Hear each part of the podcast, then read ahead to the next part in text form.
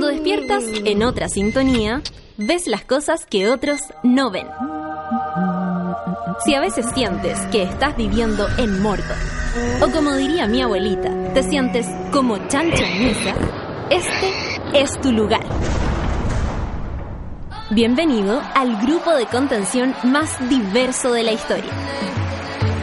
Para entrar, solo debes entregarte a escuchar al resto, participar a tu manera, reírte fuerte y comprometerte para buscar más misioneros para la comunidad. Agarra tu taza y sírvete un buen café con nata. Que ya está aquí nuestra guía espiritual, Natalia Valdebenito.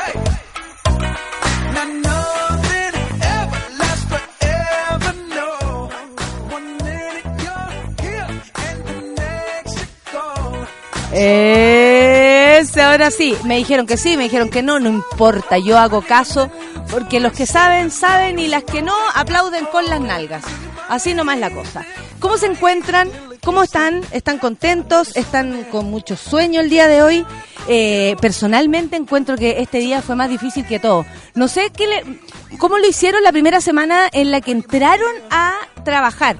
Porque claro, yo sin duda estuve trabajando, pero no es lo mismo que levantarse todos los días temprano y hacer todas las cosas, volver a entrenar, volver a hacer un montón de cosas. Y la verdad, eh, siento como que ya estuviera en junio. no, mentira, pero hoy día me costó, hoy día me costó, tengo que, tengo que reconocerlo, hoy día me costó. De todas maneras, tempranito para ustedes, aquí desde las 9 de la mañana, eh, hoy día también un día que eh, nos vamos a disponer a celebrar el Día de la Mujer porque básicamente eh, no se celebra, se conmemora. Escuchaba en la mañana aquí nos pasamos el rollo y dijimos cómo lo podríamos conmemorar. Y la verdad es que nuestro panel feminista eh, es una conmemoración en sí mismo. hoy día va a ser un día como siempre son los miércoles. el miércoles lo dejamos Sigue con nosotros eh, Andrea Ocampo, sigue con nosotros la gran eh, Alejandra Matus, que la verdad para mí es un honor tenerlas. Eh, la historia de cómo de cómo nos juntamos, de cómo nos unimos eh, es bien entretenida porque es muy fluida no tiene que ver con, con, nada más que la voluntad de querer conocerse incluso, que yo lo recomiendo. Eh, siento que las mujeres y los hombres debemos buscar y queremos buscar siempre referentes, ¿no? Aunque vayamos creciendo. Cuando éramos chicos probablemente eran nuestros papás, nuestros tíos, nuestras tías las que teníamos más cerca. Pero después con el tiempo uno va buscando eh, referentes que a lo mejor te quedan más cerca. Y yo siempre admiré a Alejandra Matus desde su trabajo con, el libro negro de la justicia chilena y de pronto la tuve eh, en, el, en, el, en el café con nata, en el otro lugar donde estábamos, en la casita ya, en, en Alberto Reyes, con Luchito querido. Eh, y resulta que, Napo, eh, le digo, le dije así en un momento, oye, me encantaría como cuando las personas se quieren conocer para pololear, pero en este caso yo lo propuse como para ser amigas, porque me, me, me interesaba conocerla, saber tantas cosas y he descubierto que esa curiosidad ha sido absolutamente cumplida eh, gracias a su apertura, pero también a que es un personaje mucho más interesante lo que ustedes se pueden imaginar, mucho más eh, llena de matices. Entonces me enorgullece compartir en la mesa acá con la gran Alejandra Matú, eh, por supuesto, periodista y, y, tan importante en la historia de la apertura chilena también, ¿no? Y nuestra querida Andrea Ocampo, que ha sido un lujo tenerla también cerca por su honestidad, por su, por su punzante verdad constante, lo cual se le agradezco porque uno aprende de inmediato. Su, su, todo lo que ella sabe es una mujer cultísima que nos puede entregar un montón de herramientas para, para sobrevivir así, tal cual lo digo. Eh, es un honor también compartir acá el panel feminista con mis dos compañeras eh, que cada día quiero más y que por supuesto ustedes también valoran, creen en ella y por Dios que hemos aprendido. Con ellas dos, con este ejercicio de conversar, de preguntarnos cosas, dudar es, es algo que no, no podemos dejar de hacer y, y desde el feminismo em, yo creo que una de, la, de las primarias, dudar dudar de, de, este sistema, dudar de lo que está impuesto, dudar de cómo me estoy sintiendo frente a una situación, más allá de que se haya hecho todos los días, así por oye, mira, ¿por qué todas las niñas? Bueno, sabes que yo me siento en coma. Dudar está bien. Dudar es poner eh, la dignidad es por arriba de una decisión, eh, la voluntad por arriba de un deber. Entonces, eh, nada, pues feliz de hoy día eh, conmemorar, empezar a conmemorar el Día de la Mujer, porque mm, sabemos que no es un día que se celebre como, como en un momento se tomó así, ¿no? Se celebra el Día de la Mujer como, y de pronto empezamos a tomar conciencia, y me incluyo, a tomar conciencia de, por qué estamos eh, conmemorando este día. Y la verdad es que son puras noticias terribles las que no, nos convocan cuando no, empezamos a hacer historia y decimos, a ver, ¿por qué existe el Día de la Mujer? Entonces, em, desde acá, desde este prosenio, desde este escenario que es el café con nata, me siento súper orgullosa de día a día tratar de hacer con, el equipo, por supuesto, porque yo no estoy sola, está la Clau, está la Sol, está el Luis, eh, hacer de este programa un programa feminista en todos sus aspectos con todos, con todas y todos. Y eh, nada, pues día empezamos, empezamos con, con, vamos a conversar de la mujer fantástica, vamos a conversar de, de cómo esto también podría acelerar la ley, si es que creemos o no creemos. ¿Qué dirá eh, Alejandra Matos de la operación Huracán? Oh, tengo tantas cosas que preguntarle. Esa es una... Con la sol eh, se, nos, se nos llenaron los ojos de lágrimas de puro pensar que le podemos preguntar eso y a ver qué cosa nos tendría que contar. Eh, eso, estoy contenta porque se conmemora desde hoy en adelante aquí en el Café con Nata el Día de la Mujer. Estoy contenta porque además mañana, por supuesto, que van a venir nuestros secuaces, el club de amigos, el, la vecindad de nuestro, de nuestra, de nuestra radio. También vamos a hablar del Día de la Mujer, vamos a hablar con hombres también del Día de la Mujer. Quiero, eh, quiero escuchar a Luis, quiero escuchar a, a, Moroch mañana, quiero escuchar a Curro, si es que no sé a cuál de los dos les toca, pero quiero saber a Moroch. Eh, quiero saber, quiero, quiero, quiero que me digan ustedes también, ¿qué les pasa con este día? ¿Empezaron a tomar conciencia con el tiempo? Em, ¿Se dieron cuenta realmente en el país que vivimos cuando de pronto empezamos a hablar de esto, en el mundo en que vivimos? Eh, ¿Nos merecemos una mujer fantástica? ¿Qué es? ¿Qué es? Ah, todas esas preguntas serán respondidas. Son las 9 con 10 y estoy, eh, nada, pues dándole la bienvenida a todos. Son las 9 con 10 y vamos con Kendrick Lamar. ¿Le parece? Empecemos, empecemos en el cubículo. Monas y monos, ciclo danza. Café con súbela.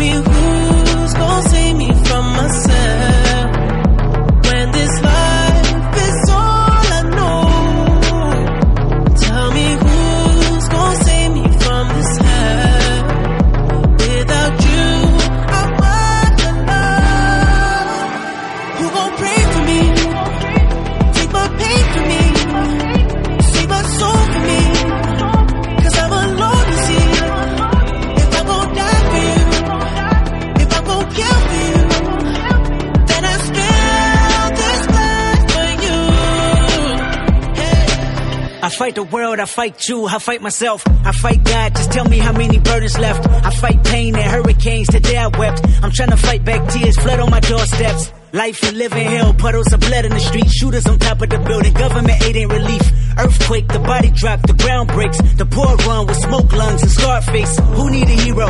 Hero. You need a hero, look in the mirror, there go your hero. Who on the front lines at ground zero? Hero. My heart don't skip a beat even when hard times bumps the needle. Mass destruction and mass corruption, the souls of suffering men. Clutching on deaf ears again, rapture's coming. It's all prophecy, and if I gotta be sacrificed for the greater good, then that's what it gotta you be. Pray for me.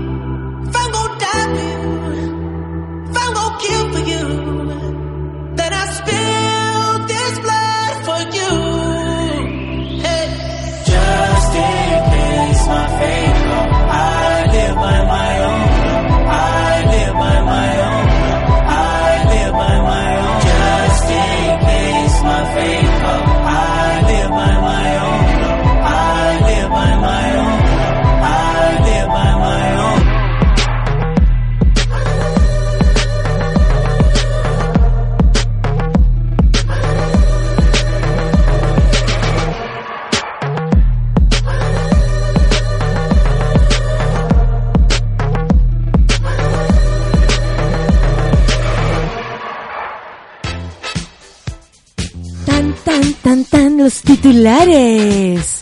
¡Ah! ¡Uh! ¡Splash! Do you remember? No, no, no, no, no, no. ¿Cierto? Ta. Lo puedo pensar porque esto, esto todavía es fanfarria. Con ustedes, los titulares del día de hoy. Los titulares dicen así. Qué linda la música, como casi penetrando en los oídos porque tengo lo- los audífonos puestos y uno como que se, no, se- se- uno se deja llevar. ¿Has visto gente caminando en la calle cantando? A mí me encanta y así como a viva voz. Me encanta. Yo no canto, pero bailo mientras camino. A mí me pasa que cuando estoy, ponte tú, en el gimnasio y hay una canción en mi, en mi, en mis oídos que está muy pulenta, no puedo evitar hacer como un pasini, ¿cachai? Igual te hago un pasini, un, un corto, un, un movimiento de hombros que indica Caminar, que... caminar con ritmo todo el rato. Caminar con ritmo, claro, como aquella vez que dos amigos se encontraron de frente, iban con audífonos y se preguntaron, ¿qué estáis escuchando? Y resulta que eh, uno tiene puros placeres culpables porque de pronto podía escuchar, no, estoy escuchando lo nuevo de no sé quién, ¿cachai? Pero también puede ser que vaya escuchando cualquier cosa. Y estas dos personas iban escuchando cualquier cosa. Era como que te la pongo de Garibaldi y el otro iba escuchando a Paulina Rubio. Entonces fue divertida la pregunta. Así, oye, ¿te puedo preguntar qué vaya escuchando? Y una vez le pregunté, caché a unos locos, eran dos haitianos que habían, y los caché moviendo la cabeza de una manera que me llamó la atención, pues, como con los audífonos. Entonces voy, me acerco y le dije, hola, ¿qué estás escuchando? Y era un, un, una, un, un R&B, pero muy ondero. Muy y bueno. yo dije como, ya, noté el nombre. y Obvio, obvio, obvio. Mucha Shazam, onda. Shazam, Shazam. Así cuando uno podría hacer Shazam con una persona, como, oye, ¿cómo se llamará? Oye, A Black ver, Mirror, Shazam. Black Mirror. Eso, eso ya es Black Mirror. po. Sí, no, sí sé. Me- Mejor preguntar, ¿cómo se llama? Son las 9 con 16 y ayer, eh, bueno, hasta el Palacio de la Moneda llegaron Daniela Vega, Sebastián Lelio y los productores de Fábula, por supuesto, por ser la, mm, la, la película ganadora del Oscar. Eh, sublime, Daniela, con un discurso maravilloso. Lo tenéis por ahí, Luis, que habíamos hablado de, de, de tratar de, de que lo escucháramos, aunque sea dos, tres palabras, a ver. La gente trans existió desde el día uno la existencia de la humanidad. Y llega un momento en que la humanidad hace gestos para entenderse mejor. Y el cine, como el arte, intenta entender mejor al ser humano, sus sueños, sus capacidades, sus ilusiones y también dónde están los límites. Y esta película propone dónde están los límites de la empatía, qué cuerpos pueden habitarse, qué amores son o no conquistables y quién pone esa barrera. En este país hoy, en el que yo regreso con el equipo feliz, en mi carnet hay un nombre que no es mi nombre y es porque el país donde yo nací no me entrega esa posibilidad. Y el tiempo pasa y el reloj corre y la gente se va esperando eso. ¿Qué, qué más necesitamos? ¿Qué más necesita un parlamentario, por ejemplo, ahora que está en sus manos? Porque probablemente muchos chilenos y chilenas sí hemos dado la vuelta a nuestro cerebro. Hemos, eh, ¿Cuántas personas no han limpiado su cabeza eh, con toda esta discusión, con ver la película, con conocer a Daniela, con el premio, por último? No tengo idea. Pero suceden cosas. Y es súper importante que, y es increíble que, como ella misma lo dijo, que el arte abra esta puerta eh, y a, conversar, a ponerse de acuerdo de nuevo, a decir de nuevo, porque no sé si nos preguntaron antes, pero a decir de nuevo, eh, a ver, organicémonos, llevémonos mejor, vivamos todos así, al parecer, porque hay personas que le- le- les da la impresión de que esto viene ocurriendo ahora, ¿no? Que es una locura de la, de la modernidad. Eh, y no es así, tal cual como lo dice Daniela tan sabiamente, eh, esto viene desde que el mundo es mundo. Y, todos somos distintos, diversos, con un montón de, de, de dificultades tal vez para sobrevivir, queriéndonos a nosotros mismos y no necesitamos más que las palabras de Daniela, no hay nada más que yo pueda decir que sea tan elocuente y, e importante como lo dijo ella. Bueno, se juntaron ayer con la presidenta Michelle Bachelet y eh, aquí dice, oye, el ministro Ernesto Otone le ha, la- le, ha, le ha pasado que dos veces ha tenido que recibir a los ganadores del Oscar. O sea, él en su haber de, de ministro, sea mañana cual, o sea, le dé lo mismo lo que vaya a hacer eh, otro trabajo, a lo mejor mañana ma- va atender un negocio, le da lo mismo, va a soltar esta pega. Pero para Una obra de teatro va a ser. trabajo, a poner en su currículum. Ah, y, Y una foto, y aquí una foto. A los Oscars, así por ser. Y lo van a poner de Por lo tanto, recepcionista. puedo atender bien a los clientes porque sé recibir a la gente. Porque po. estoy a la altura de, de cualquier persona Claro. que haya recibido Y soy incluso. amable porque, mira, lo recibí súper bien. puedo atender el Para que vean, puedo atender, puedo ser recepcionista. No, lo que sea que vaya a hacer Ernesto Tone, ya tienen el recuerdo de haber sido ministro y haber recibido, tener la suerte de recibir a dos eh, premios Oscar con la historia de un oso, por supuesto, y ahora La Mujer Fantástica. Que algo que yo, creo que lo decimos en voz y todavía no lo podemos creer. Bueno, y un Oscar. Es raro, es loco y es muy bonito, es muy, muy bonito. Bueno, eh, lo recibieron, por supuesto, el ministro, eh, iba Juan de Dios Larraín, iba el otro señor Larraín, eh, Sebastián Lelio y eh, eh, la mujer fantástica, por supuesto, Daniela Vega, que va, siempre va a ser nuestra mujer fantástica. Y aquí dijeron, nos manifestó lo contenta que estaba, hablamos de la urgencia de una ley de identidad de género, fue un momento muy íntimo y bonito de compartir, dijo el director de la cinta, tras una reunión que duró 50 minutos. En este sentido, en ese sentido, Lelio habló de la importancia que ha logrado el film. Eh, la película ha, sido instala- ha ido instalando una conversación donde quiera que se haya mostrado y el Oscar es un impulso potente para una conversación que resulta evidentemente urgente. Respecto a lo que significa convertirse en la primera cinta chilena, a mí me gustó mucho cuando Sebastián dice, eh, nunca uno va a escribir, hacer, producir y, filmar una película pensando en que esta película podría provocar eh, cambios tan radicales como una ley, ¿no? Eh, él lo dijo, pero que por supuesto está orgulloso de que eso así sea. Y eh, respecto a lo que significa convertirse en la primera cinta chilena en conseguir esta estatuilla, explicó, la, por supuesto, la importancia de conquistar diversas audiencias. Desde que comenzamos el viaje en Berlín hace más de un año, dice, la película fue en escalada, conquistando audiencias en distintos territorios, en distintos países y cosechando premios. Teníamos una cierta esperanza, pero también sabemos que los premios son antojadizos y es difícil hacer de futurología y hasta que ocurrió supimos lo que significa ser el primer largometraje en ganar. Finalmente tuvo palabras para Daniela. Dice, la presencia de Daniela ha sido fundamental. Ha sido la gran embajadora entre la película y la realidad. Me encanta eso como, como realidad, eh, eh, eh, claro, la realidad y la ficción. Sin duda que una película es una ficción, es un, es un regalo a nuestra imaginación también. Eh, dice, se ha formado una familia creativa y amistosa y queremos seguir trabajando juntos. Eh, bueno, ya escuchamos lo que dijo lo que dijo Daniela y nos parece súper importante. Por su parte, la presidenta también comentó este asunto, pero esto en el programa con, con, con don Francisco, pareció, ¿no? Claro, las dos las caras de la moneda en Canal 13. Dice, eh, recibí el elenco de una mujer fantástica y yo sentía que todos estaban tan felices de tener un Oscar, entonces es la oportunidad que avancemos de verdad, ¿no es verdad? ¿De qué dice así? No es verdad. Eh, no de aplaudir y luego votar en contra, ¿no es verdad? En cuanto a ver, también se refirió al éxito de una mujer fantástica, ¿no es verdad? La gente trans ha existido desde el día uno, bueno, eso es lo que dijo la, la Dani, y se lo agradecemos también porque tiene una elocuencia muy grande hoy día.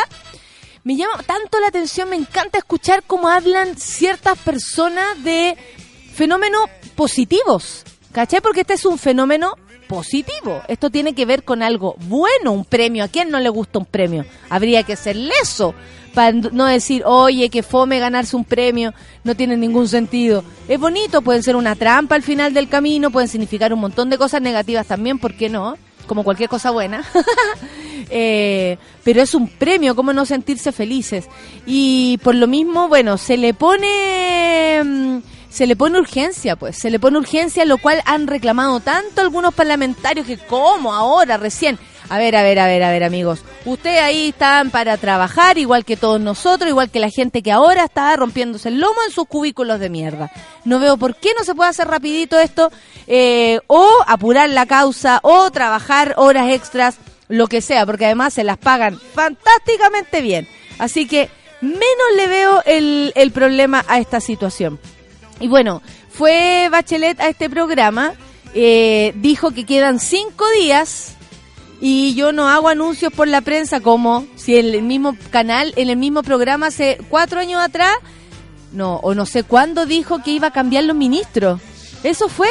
No, es que voy a hacer un cambio de gabinete. Y como que, de hecho, inolvidable su cara al momento que lo dijo, inolvidable la cara de don Francisco cuando se dio cuenta que estaba haciendo pauta. El que está acostumbrado a ser franjeado, que le da lo mismo, si ya no estamos llamando la atención, dice, total nadie nos ve. Y nada, ahí haciendo pauta el viejo todavía, para que vean ustedes. Bueno, en conversación con este caballero, la jefa de Estado se refirió a varios temas en torno al fin de su segundo mandato, el que termina este domingo, 11 de marzo, como dijeron los los eh, no, no eran los payajop, no, no son los los fusión humor. Oye, vi a los fusión humor, ustedes dirán, "Ay, qué guay estáis hablando." Los cabros súper talentosos y dijeron más cosas que todos los de todos los comediantes de Viña del Mar. Ahí decía uno de ellos, en marzo sacaba la libertad de expresión, en marzo sacaba la libertad de expresión. Vean el, el- lo que hicieron en Talca. Es muy divertido y yo no quise poner las redes sociales, oye, me gustó más Fusión Humor que todos los jóvenes, pero... pero me reí un poquito más, sobre todo porque era más aguja. Bueno, esto será el 11 de marzo, todos lo sabemos, el cambio de mando, y entre los tópicos conversados estuvo el reciente ingreso de un proyecto para la nueva constitución y la discusión de la ley de identidad de género, por supuesto que estamos ahí, pero a la guaite. Y dice, hemos hecho todo lo posible para cumplir con el país. Me voy contenta, ¿no es verdad? Satisfecha y hay cosas que no logramos hacer, pero hay muchas que de verdad, cuando se acercan y cuentan que sus hijos, sus cuatro hijos están estudiando con gratuidad, dijo, no es verdad que me creo la muerte. Además, al ser consultada desde las redes sociales, Bachelet no descartó el cierre de Punta Peuco. ¡Atención! ¡Atención! No se descarta el cierre de Punta Peuco. Aquí levantamos la mirada, pero ¿te cachai el sábado? Así... al- Y lo abren el lunes. Cuidado que, cuidado que está aquí. eh, ¿Te escuchaste? claro, que lo cierre para que lo abran el lunes, pero eh, sería tan precioso por último ver en círculo a, a Cast un día. Verlo en círculo así, dar vuelta. Bueno, eh, dijo quedan cinco días y yo no hago anuncio por la prensa, ahí se verá.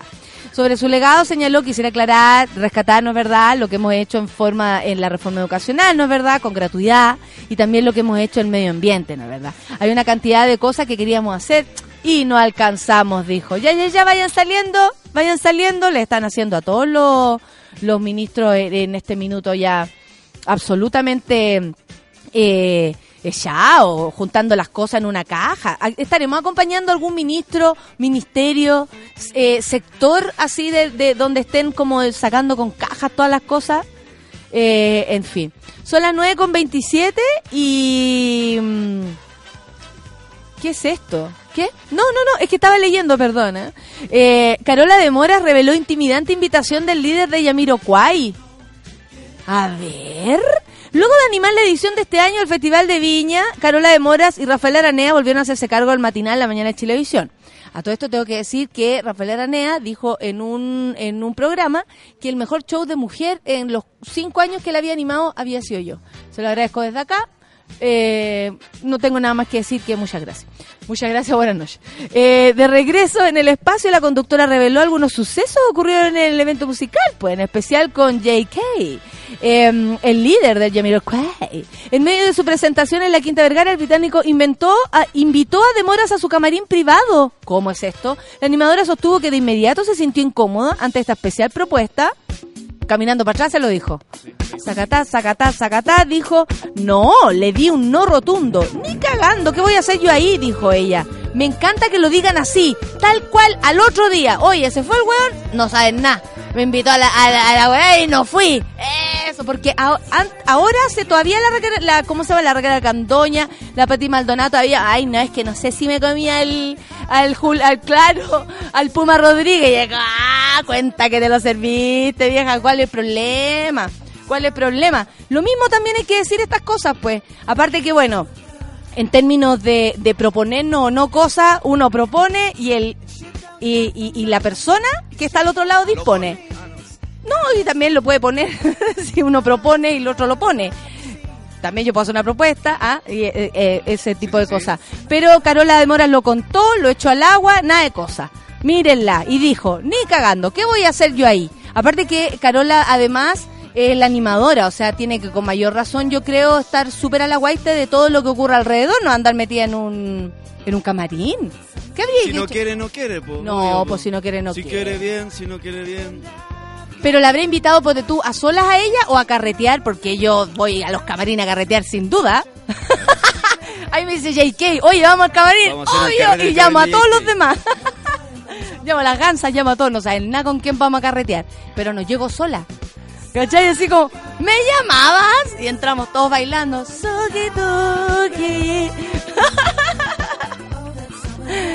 ¿Me llamabas solo a mí? Bueno, vengo con amigos y alcohol y queremos tu frigobar.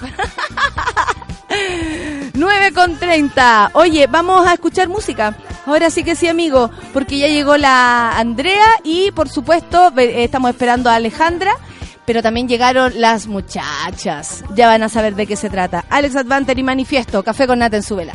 Me acosté a caminar durmiendo. Dios, déjame salir del centro. Navegué y me ahogué en la inmensidad. De los bichos raros, niños sueltos, que piden por salir del suelo, ver amor, revolución, mujeres en verdad. Hoy soy mujer. Hoy soy mujer.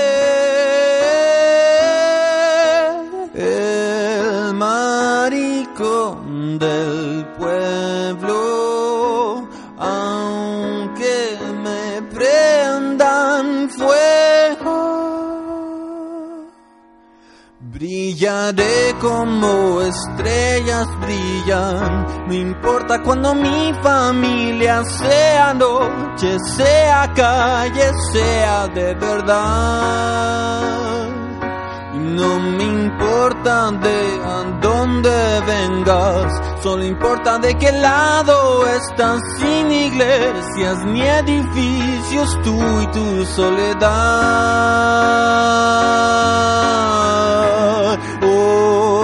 Hoy soy mujer.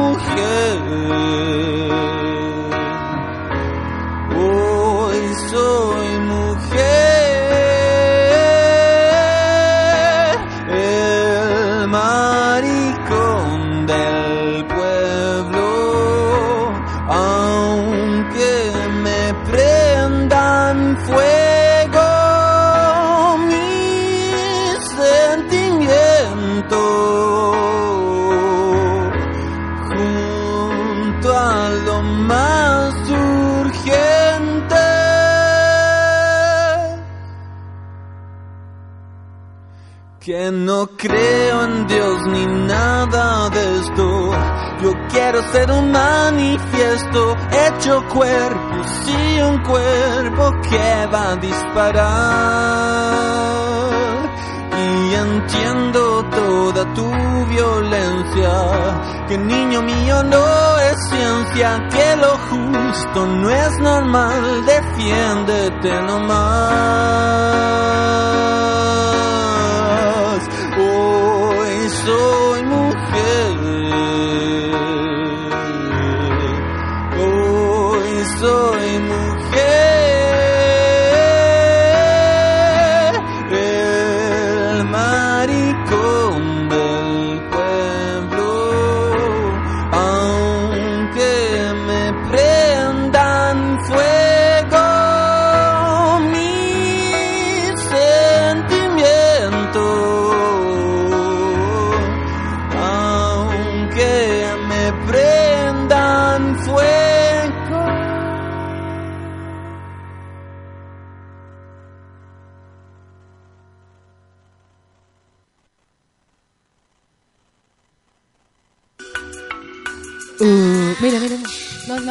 ¿No hay fonos para ti? Para que escuches esto.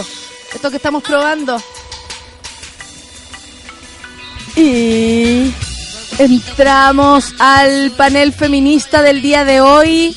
Con ustedes, Andrea Ocampo. Hola, mami, Salude a su ¿cómo gente. Llegamos más gritonas que nunca. con Pero obvio, pues Y más hija. que nunca también. Espera, espera un poco, espera un poco. Te van, te van a buscar esto. ¿Cómo, cómo hay estado, Andrea? ¿Cómo? Sin descanso. Sin descanso, pero, intenso. ¿Y tienes vacaciones en algún momento? Sí, tengo, voy a tomarme vacaciones en mayo, así que ahí no voy a estar durante tres semanas en el café con ¿Y Nata. vaya a hacer algo particular? Voy a, voy a viajar con una amiga y bueno, y, lo, y, y, y- y el mundo de mi amiga. y, lo- y- y el mundo de mi amiga vamos a ir a Japón. ¿Cómo? Sí, así que les voy a ir a hablar prontamente de esas cosas. ¿A Japón? Así que capaz que no vuelvo, Natalia. Imagínate que Oye, vaya. es que te va a ir la raja, weón, en todos los aspectos. Encuentro, porque En los aspectos de viaje, no sé. me imagino que viajar a Japón, o sea, es un sueño. Sí, pues yo no tenía idea que iba a ir. Pero llegó como esas ofertas que dicen así como, compre ahora o compre nunca. Y yo dije, compro ahora porque si no lo compro nunca. Efectiva, funcionó, ¿cachai? Funcionó en ti. Y, y ahora estoy gastándome la plata que no tengo, pero por ahí ir a ver a todo el asunto del Arajuku, tribu urbana y todas esas cosas que a mí me gustan y que no se me olvida que me gustan. Y que está intenso allá, po. Sí. Oh, Así que voy a volver más loca. Me Pero- encanta. Pero contenta. No, me encanta. Vaya a cumplir un sueño por varias personas, yo creo. Sí, así que, así va- que- lleva- llévame ahí. Todos los datos, todos los datos, los datos me los tienen que dar. Ah, se lo podemos hacer cápsulas desde allí. Está por acá Al- eh, Alejandra Matus también. A ver. A ver, súbelo un poquito. ¿Se escucha? ¿Se escucha? Hola, Alejandra. Hola, Hola, ¿cómo le va, gran Alejandra Matus? ¿Cómo se encuentra? Muy bien. ¿Va a ir a La. Serena? Regia, que estamos regia. No, pero que nos está contando que va a ir a La Serena Ah, ya, a hacer. A dar una charla por el Día de la Mujer. Pero nosotros parecemos homeless al lado de, de Alejandra en, este, en esta mesa. Ubícate O sea, pues, Nos vemos. Primero Ubícate que sencilla. Una, una es pura fantasía, ella no, es la fantasía, ella es realidad. Es realidad, es verdad. Todo lo que todo lo que tengo está en este Es cuerpo. real. Todo- Eso sí. No dejo nada en la casa, todo me lo pongo. no, una es pura fantasía. Genial. eh, eh, alternativa para que no te roben. No, si me roban, Me sí, roban entera, Que, se- que decís sea con lucha, ¿cachai? Claro. El espacio y el cuerpo, un Claro, espacio de sí, disputa, cuerpo a cuerpo, totalmente. Nada de que hoy entra a tu casa, te saqué tu tus cosas. Y- tú estás ahí mirando para Y me roban los cabros chicos, pero las joyas no. No. Oye, va- vaya a hacer una, una charla, eh, Ale. Sí, ¿Dónde? en la intendencia me parece que es. Pero me invitó la Ceremi de la mujer.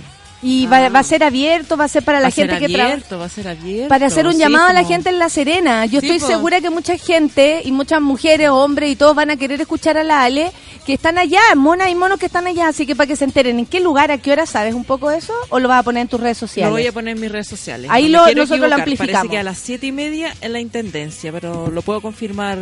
Ya, en las mándalo, redes. mándalo, ¿Es hoy ¿cierto, día? Sol? Hoy día. Ah, No, mañana, mañana, Mañana. como en el día. Mañana, pero hoy Ah. día se va, va a tener una noche sola, a dormir bien. Oye, ¿y tú qué vayas a hacer por lo de mañana? Porque hemos estado súper invitados a todas cuestiones, encuentro yo. Hartas cosas. Somos bien canapé. Igual podréis dar esos datos, ¿no? No No, queréis dar los datos. parte. Ah, no. Ah, y nos fuimos a negro contra la música. en No, o momento. Es que fue ¿sabes muy dramático este momento. No, Es que me, me pasa que son muchas las invitaciones, eh, muchos de medios y cosas así, no me interesa en lo absoluto. Eh, lo digo en serio, creo que también es el momento que otras personas ocupen el micrófono. Eh, de verdad, porque para que compartamos los dardos, porque Obvio. me están llegando todos a mí, entonces necesito que le Claro. compartir esto. Más pecho a las balas. Más pecho, más pechos a las balas y nada, yo creo que voy a ir a un colegio, fíjate, Yo del también. viernes, como que voy a hacer algo muy sencillo. Creo que, eh, yo siempre lo he dicho, esta cuestión es día a día, todos los días sin parar, en el momento que uno pueda, lo expresa, lo enseña, aprende, pregunta, eh, y es un día para conmemorar, y yo hoy día lo dije, empezamos acá, en el Café con Nata, co- hablando de este día, hablando de la Mujer Fantástica, la Operación Huracán, quiero tantas cosas preguntarle a Se la- encendió esta mierda. ¡Vamos! Hoy tengo que presentar a las invitadas del día de hoy, que es, bueno, mi querida amiga Javiera Tapia, Eh, y Bárbara Carbacho, ¿cómo estás, Bárbara? Bien, gracias. Oye, eh, no sabía que eras tu Bárbara Carbacho, nos estamos conociendo, menos Por mal, fin. por fin. Eh, y nos vienen a presentar para que después entre todas comentemos. Por eso quiero también hacer el contexto de ella, para que después hablemos de la mujer fantástica, de cómo se nos viene eso, de la Operación Huracán, que yo creo que le podemos preguntar muchas cosas aquí a la, a la, a la periodista, para aprender. Eh, pero también quiero que pongamos el contexto de por qué ustedes están acá. Eh, es gracias a Muchacha. ¿Qué es Muchacha? ¿Qué es muchacha, Bárbara? ¿Qué es Muchacha? Cuéntanos. Muchacha es una nueva red de trabajadoras de la música que nace a, tra- a raíz del reportaje que sacó la Javiera en POTQ, que se, que se llama Cuando ella la escuchó la revolución. Y en esta junta, encuentro, contención de un montón de chicas ligadas a la música, nos dimos cuenta que habían muchas problemáticas y ninguna estaba resuelta.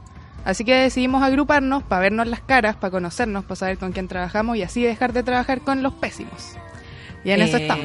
Problemáticas como cuáles así en concreto. hostigamiento de compañeros, malas pagas, Abuso exponerse, sexual. abuso sexual, De todo un poco. De todo. Hostigamiento de todo tipo. de todo tipo. Claro, sí. tanto laboral como a nivel ya Personal. Personal.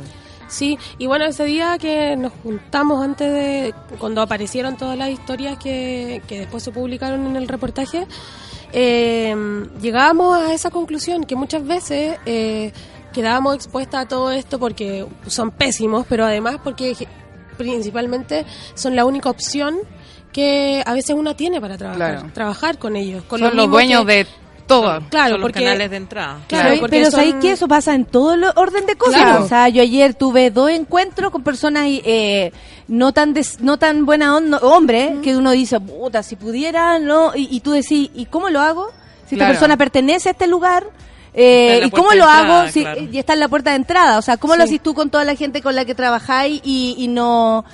¿Cómo? Uniéndose y tratando de tener una mayor organización. Eso es lo que están proponiendo ustedes. Claro, pero al mismo tiempo, de lo, a lo que te decía, que generalmente para, para muchas eh, ha sido eh, trabajar con uno, un hombre que haya, por ejemplo, eh, discriminado a una compañera tuya o haya abusado de una compañera tuya, termina siendo la única opción que tienes para trabajar uno, porque en la música la mayoría son hombres y porque es mucho más fácil obviamente encontrar en puestos de decisión y en puestos de poder a esos hombres. Son directores de sellos, editores, son managers, son los productores de festivales, son los programadores. Hay muy pocas mujeres en esos cargos. Entonces generalmente como única opción te queda trabajar con Claro, ellos. Y ahí nace la importancia de la comunidad también. Claro. Lo que ustedes decían de ser canapé. Está bueno que nos conozcamos todas y que Sí. sepamos quiénes están y, no- y dónde están para poder recurrir a ellas y poder pasar un poquito por al lado de, de la gente que nos va a hostigar. Claro, o sea, eh, por eso una de las primeras eh, de las primeras tareas de la red es armar una base de datos de trabajadoras de la música y a partir de eso saber que si eres, por ejemplo, música y quieres hacer tu disco, eh, ir a los típicos productores de siempre con los que quizás tus compañeras te han dicho que no se sienten cómodas trabajando o tú misma tuviste una mala experiencia, no ir con ellos de nuevo y saber que existe una opción de mujeres que son productoras musicales, que hay ingenieras, que hay mezcladoras y esto, eso va a estar en una base de datos a la que tú podías entrar y podías ahí eh, saber quién está haciendo qué. Perfecto, perfecto. ¿Están buscando el apoyo de mujeres consagradas? O sea, como... Dentro del, del del- pequeño del- nicho de la claro. música, sí, Sí. ni siquiera la hemos buscado, han aparecido porque la Sí. necesidad está desde de, Denise Rosenthal hasta una niña de 16 años que sube su música a, un- SoundCloud. a un- a SoundCloud. Sí, no, eso porque yo me imagino que mujeres que ya como han, han roto cierta Claro. eh, eh, barreras o, o- o por, por su reconocimiento hoy día pueden ayudar a abrir puertas, también sería como importante tenerlas en la red, ¿o ¿no? Sí, Sí, obviamente. hay gente con harta vitrina. Sí, Claro. sí, gente que lleva muchos años y eso a mí me sorprendió mucho porque Como Cecilia. Sí, Cecilia. Cecilia la incomparable Sí. se enteró de nosotras y nosotras el llamado que hacíamos era a la bolsa de trabajo. O sea, cuéntanos qué haces tú y nosotras promovemos tu labor. Ya. Y Cecilia nos recomendó a su asistente que es una excelente fotógrafa. Sí. Ay, qué buena. Sí, Qué lo, bueno. y, eh, lo interesante de esto y que a mí me llamó mucho la atención a todas en general porque lo hablamos fue que eh, a menos de un día de haber lanzado, de haber subido las redes y de haber hecho el llamado, ya teníamos más de 100 mujeres inscritas. Y de todo tipo, o sea, desde, como decía la Bárbara, niñas de 16 años que suben su música a SoundCloud hasta mujeres compositoras de 65 Es años. que ca- también le abre la oportunidad, creo yo, al hacer una escena que se llame así, por ejemplo, me, he puesto el ejemplo este que me han preguntado mucho si a otra comediante le fuera bien y, y como que, que casi que eso significaría que a, a otras les va mal. Y yo pongo el ejemplo que no es así, que cu- porque a mí me fue median, o sea, bien Claro. en el festival es porque a, a las demás también nos ha ido bien, o sea, como que suma, A todas, suma, suma, obvio. ¿cachai? Y otras se van atreviendo a ser guionistas, se van atreviendo a pararse en el escenario, desde más chicas tal vez, a probar a hacer stand-up. Y lo mismo acá, po, productoras, porque se necesita gente en la gestión también. Sí. Sí. O sea, en el escenario, por supuesto que sí. Todos queremos y, y está claro, y incluso ahí ya hay como un obligado, creo yo. Pero eh, lo importante que es que hayan directora, productora, eh, eh, productores de son de todo, ¿cachai? nuestra Como en Dueñas de sellos. en todas las Dueños de esferas. radio. Dueños de radio, dueños de, de radio. de todo, de todo. eh, Eso, eh, lo, lo que decía Javiera, como la conformación de esta organización o de esta base de datos, página, en fin, to- todos estos hashtags, como dijo la principal. Hash, hash, hash. Hashtag, Hash, hash, hash, hash.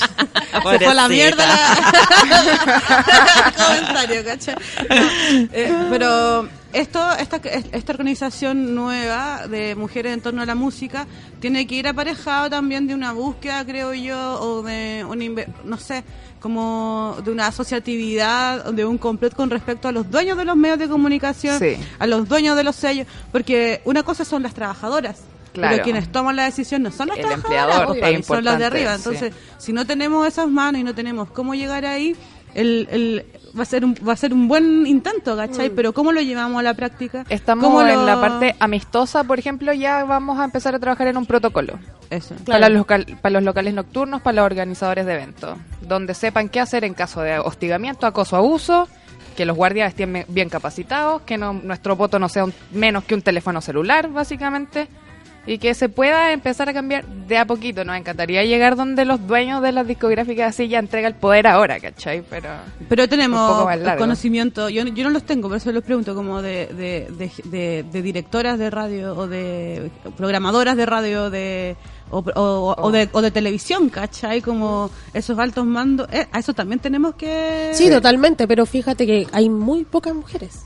Y hay un problema que yo encuentro que también es súper importante y creo que eh, desde el feminismo también muy pocas se atreven a tratarlo porque no quieren caer como en, en- en ser una mala feminista. Pero que y decir que de verdad muchas de las mujeres que eh, llevan mucho más tiempo que nosotros y que están en puestos de poder, que llevan muchos No años de trayectoria, tienen eh, un modus operandi tienen distinto. otro modo Sí. que es el de eh, elegir la competencia ¿Cómo? elegir la Elegir, competencia claro. Y verte a ti como una competencia más que mira tú tenés menos experiencia que yo te apaño y ayúdame tú en lo que tú conocí ¿Cachai? Y eso también existe, existe tanto como las mujeres con mucha experiencia que están dispuestas a ayudar a las demás, como también mujeres en puestos de poder que eh, para poder llegar a esos puestos de poder se Funcionan con las mismas y lógicas. funcionaron con las mismas lógicas que esos hombres, ¿cachai? Existen esas dos Qué, partes. qué loco que eh, haya que haya que revolver tan profundo esto, porque eh, claro, tú decís, pero oye, si tenemos a la no sé cuánto en tal Mm. puesto y te acercáis a ella y es igual que hablar con una pared o con Sí, un hombre. o con sí. un hombre. ¿Qué- qué- O con un adversario. o con Claro, un adversario. sí, derechamente, claro. porque por último fuera neutro no es tan terrible, Claro. pero con un- cuando se transforma en, adversario, en eso, todo, ¿no? en todo, en todo. Pero bueno, eh, eh, se ha estudiado eh, ese fenómeno eh, cuando las mujeres son obligadas a competir por los pocos espacios que hay. Sí. Entonces la que llega normalmente ha tenido que sacar cuchillo y Exacto. todo, y claro, y, y adopta las lógicas Y de... cuando llega un nuevo no quiere paradigma, un nuevo compartir, claro, no sistema quiere o algo medio innovador, ah, así no funcionan Claro. las cosas. ¿Qué está pasando aquí? Y se van Claro, cerrando se, se puertas. insegurizan, Sí. eh, pero bueno, es un aprendizaje Claro. Entonces, colectivo. entonces Mientras lo importante es que se abran más posiciones, Sí, más sí, po- po. porque Claro. Y la que medida sean que por mujeres. claro, Claro. Que, que haya muchas más mujeres, masa crítica, eh, Claro. estos fenómenos se tienden a, Y que al final, a eh, diluir. como por lo que me decías tú antes, eh, que veo que ese es el problema. No es tan solo que hayan pocas mujeres en los puestos de poder, sino que hay muchas en puestos de poder que no están dispuestas. En la misma lógica Claro. que hemos ido viendo Claro. todo este Claro, tiempo. porque en el fondo, de alguna manera también tenías que conducirte para llegar a esos puestos, ¿cachai? Como ¿Y cómo que- desaprendes todo eso? Exacto, Oh. ¿cachai? Y eso, y eso yo creo que debiera ser como una pega, no solamente como de la gente que impulsa alta- eh, organizaciones como la de ustedes, sino que también como de, de- de hacer como hacerle hoyo al sentido común en el sentido de que no todo es competencia. Sí. ¿cachai? De que- Amiga, no somos como- enemigas. Es eso, pues, ah, como desaprender eso, desde, Sí. desde lo, desde el comercial hasta... Pero, André, ¿no te parece o no les parece a todas que eh, lo que más ha tratado de hacer, así como la derecha en algún momento eh, caricaturiza a, lo, a, lo, a las víctimas o, o a quienes, por ejemplo, han insistido con la búsqueda de sus seres queridos o, o lo que sea, seguir hablando, por ejemplo, de la dictadura como si esto hubiese pasado hace millones de años y no hace 40 años atrás? que me parece que es muy cercana a la historia, como para pensar que esto, ey, cuando dicen ya, volvieron de nuevo con lo mismo, y toda esa situación, eh, también eh, marca lo que, lo que, eh, lo que van, vienen haciendo hace rato con todos los movimientos que de algún modo quieren eh, darle la vuelta al sistema, ¿cachai? O sea, eh, caricaru- eh, las mujeres estamos, eh, somos insatisfechas, son mujeres amargadas, eh, riéndose, y uno lo nota en los, en los periodistas que leen las noticias Sí. sobre nosotros. Oye, se, eh, muchacha, pues, ¿sabes lo que es mucho? Bueno, es que las mujeres se están reuniendo, como si esto fuera... El capricho del año. Después Sí. aparece, eh, un, no sé, un comediante hablando, no, de eh, feminismo, eh, Oye, qué estupendo feminismo, lo que acaba de decir ella. El capricho del año, todos somos el capricho Sí, del año. hace un par de años ya somos el feminismo capricho del año. extremo, ¿qué es eso? Y es como, o sea, igualdad extrema, y es como, amigos, si no es extrema, no es igualdad. o sea, todos como ahí manoseando, Sí. manoseando lo- eh, nuestras gestiones, manoseando nuestras ideas, y constantemente poniéndonos como desde el lado de, ah, si ya les, se les va a pasar. Claro. ¿Cachai? Entonces, Se enoja, se les va y, a pasar. y volvemos a, a- a de nuevo a tener que de nuevo ganarse el espacio, de nuevo decir las mismas cosas y estamos a hacer de nuevo, o sea, todas las semanas, yo no sé si me mandan para que les responda la pregunta porque no la saben o, o me escriben, oye, la definición de feminismo, la de- según tú la definición de según tú la definición de feminismo, no sé cuántas veces te lo preguntan a ti, pero es mucho. O sea, que tú decís, a mí- o sea, weón, no, no, ¿qué, qué es lo que No pudiste retener la que información. lo, que lo volvamos a reinterpretar, no te quedó claro lo que queremos, no te queda claro la, la, la desigualdad como para que no se te haga Sí. una necesidad de esto. Sí. Entonces la caricatura, me- supongo que les ha pasado, sobre Sí. todo de un medio tan masculino como el Sí. musical. po. Sí, o Sí, sea, o sea, hecho- directamente no, pero podemos imaginar que debemos estar Ay, la bastante... muchacha. Sí. Sí, ¿no? Y cuando publicamos los reportajes, Ah, sí. cuando publiqué el reportaje, en que bueno, habla Bárbara y hablan como 20 15 niñas más, más, 20 sí. más, eh, ese reportaje apareció, un, eh, cada parte aparecía diariamente, entonces ya el lunes apareció la primera, el martes la segunda y así hasta el viernes. Eh, me acuerdo que después igual escuchaba comentarios que me llegaban que eran como, ah, esta weón, No hace bien las la bandas se separaron por culpa de esta hueva. Dejó la cagada. Claro, como, ah, ¿por qué hacen esto? Bueno, entre otros que recibiste, porque también recibiste uno como del, del profesionalismo, ¿te acuerdas de, esas, Ah, de sí, ese po, tipo fuiste de- atacada por tu, ah, claro, por sí, tu ética porque yo era, periodística. era antiética, porque el- ese mamarracho que yo había hecho, cómo se me ocurría publicar algo así, antiética, poco profesional. Y ahí es Te cuando vamos a llevar a los tribunales hablar. de ética del periodismo mundial. Vamos, po, vamos. Y ahí es donde uno empieza a hablar de las competencias, po. Claro. Sí, de que no todo, no porque yo hago un trabajo como la raja, es que estoy contra ti. Claro. Pero por ejemplo, eso. pero por ejemplo, la, la de nosotras, ¿tú eres mamá, Bárbara? No. No, no ha sido madre. Bueno, yo la, sí, la- Estela y Kathleen.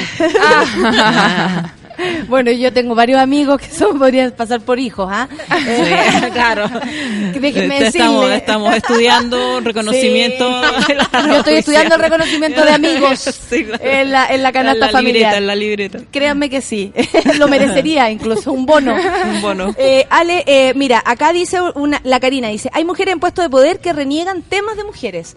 Por ejemplo, eh, a propósito de lo que pasó con Rayena Araya y Claro. su eh, embarazo y su problema en la radio Bio Bio con eh, personas ahí adentro y todo, pero el punto es como, o sea, eh, además de mujer, con todo lo que te exigen por ser mujer. O sea, si no eres madre, eh, estás te- estás muy eh, mal enfocada, te falta algo, etcétera. Y si eres madre, también. No podía hacer nada Chao, más. O sea, Eh, ¿Qué, qué, qué tú, de eso? Porque ocupa el, ándate al escritorio allá en la esquina, claro. y son las propias mujeres Y- también y a veces. espera que termine el fuero para que te echemos. Sí. Sí, pues, ¿no? Eh, y además que si uno lo mira eh, en, en un arco de, de tiempo, eh, es todo tan corto. Sí. O sea, si tuviste hijos hij- hijos joven, como en el caso de, de la Rayen o a mediana edad, y, y sucede todo este episodio en que no solamente tiene un hijo y, y tiene que enfrentar la doble carga laboral de, de la maternidad y la Y pega. su proceso Eh, personal. y su- y y, todas- y todas las pajas, digamos, que vienen aparejadas con el tema. Además enfrenta un problema eh, con sus jefes en la radio que termina en tribunales con acusaciones eh, eh, intimidantes, diría yo. Eh, esto en no se va a resolver rápido, porque esto va, eh, un proceso laboral va a demorar uno o dos años y la Rayen, con todas sus capacidades y con la inteligencia que tiene y la claridad para exponer sus ideas y sus puntos de vista, probablemente va a ser considerada una papa caliente por un- tiempo largo. ¿Quién la va a contratar? Y en, y en todo eso, en tener la guagua, en pelear con él, se te fueron cinco, siete años de tu vida laboral. Y, Pero que y, busque otra y- y como que, y como No, que se lo va a hacer, pero el Pero rollo igual, es que, es como el que- tiempo que puede invertir en eso, en te cae para- y seguir encima. trabajando y seguir siendo mamá. Bueno, claro, te cae encima así como una, una- un yunque No, con el cual con el cual tenéis que eh, eh, eh, arrastrar y, y que te saca de tu track, po, de lo que ella quería, había elegido ser o hacer.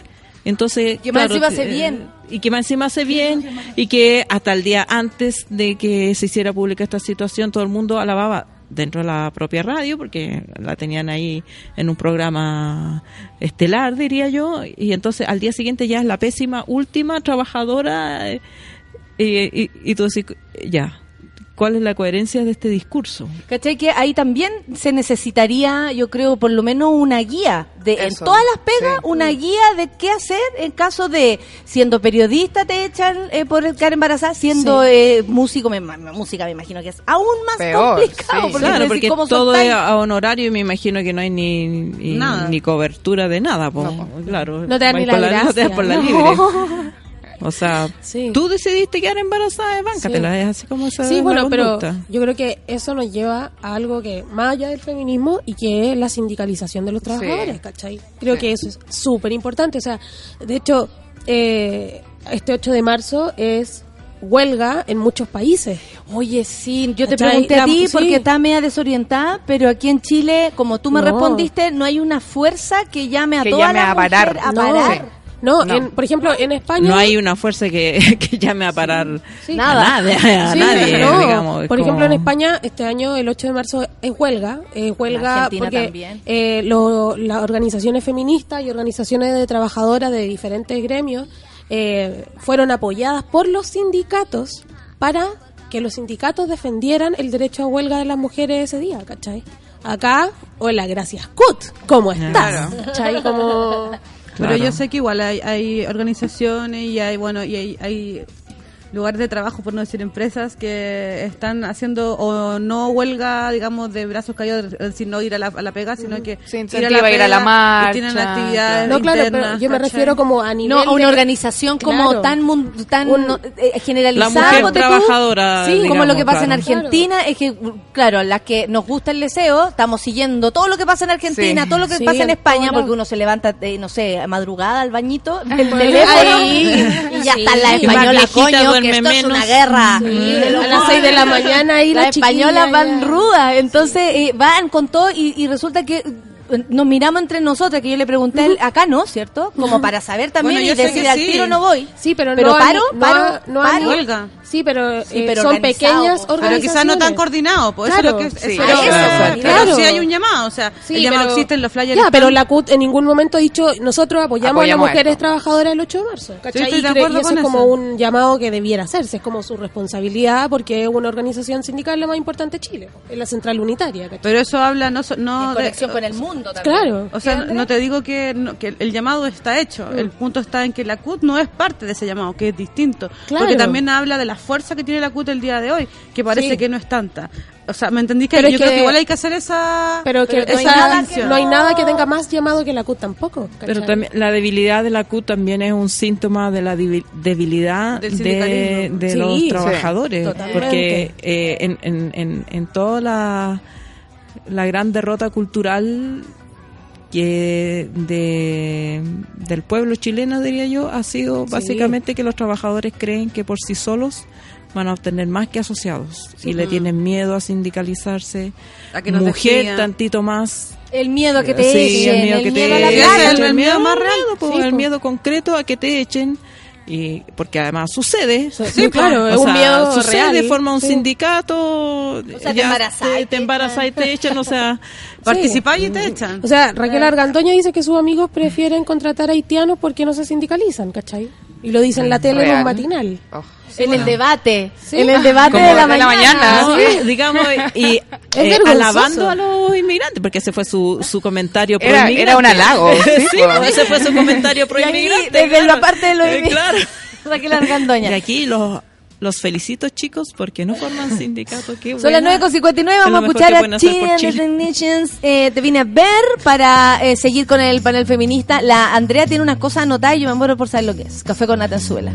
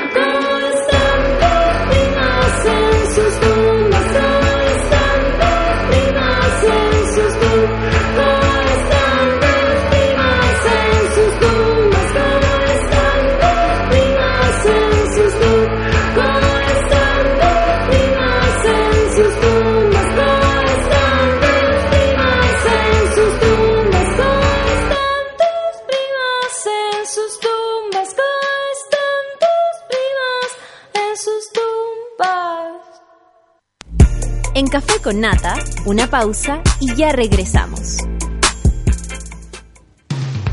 Hoy en Sube la Radio.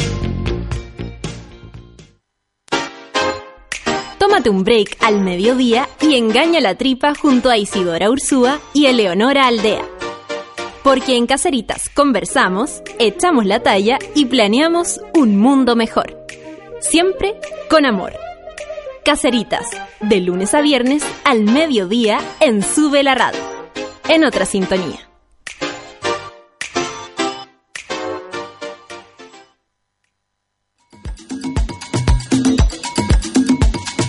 Hoy, a las 4 y media de la tarde, Fabricio Copano te ayuda a lidiar con ciertas emociones y administrar las paradojas de la vida. Escucha FOMO, Fear of Missing Out, solo por Sube la Radio.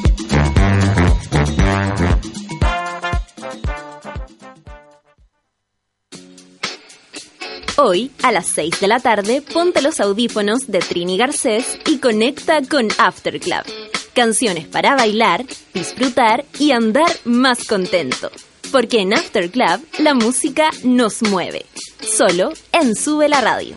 Y en otra sintonía.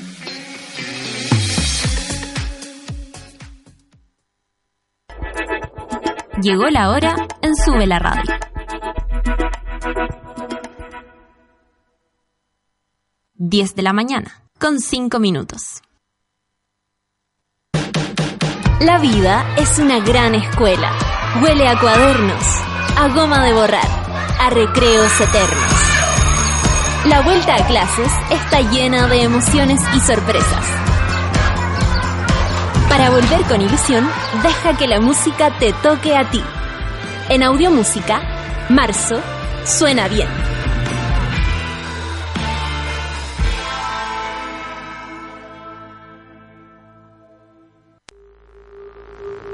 Ya estamos de vuelta en Café con Nata.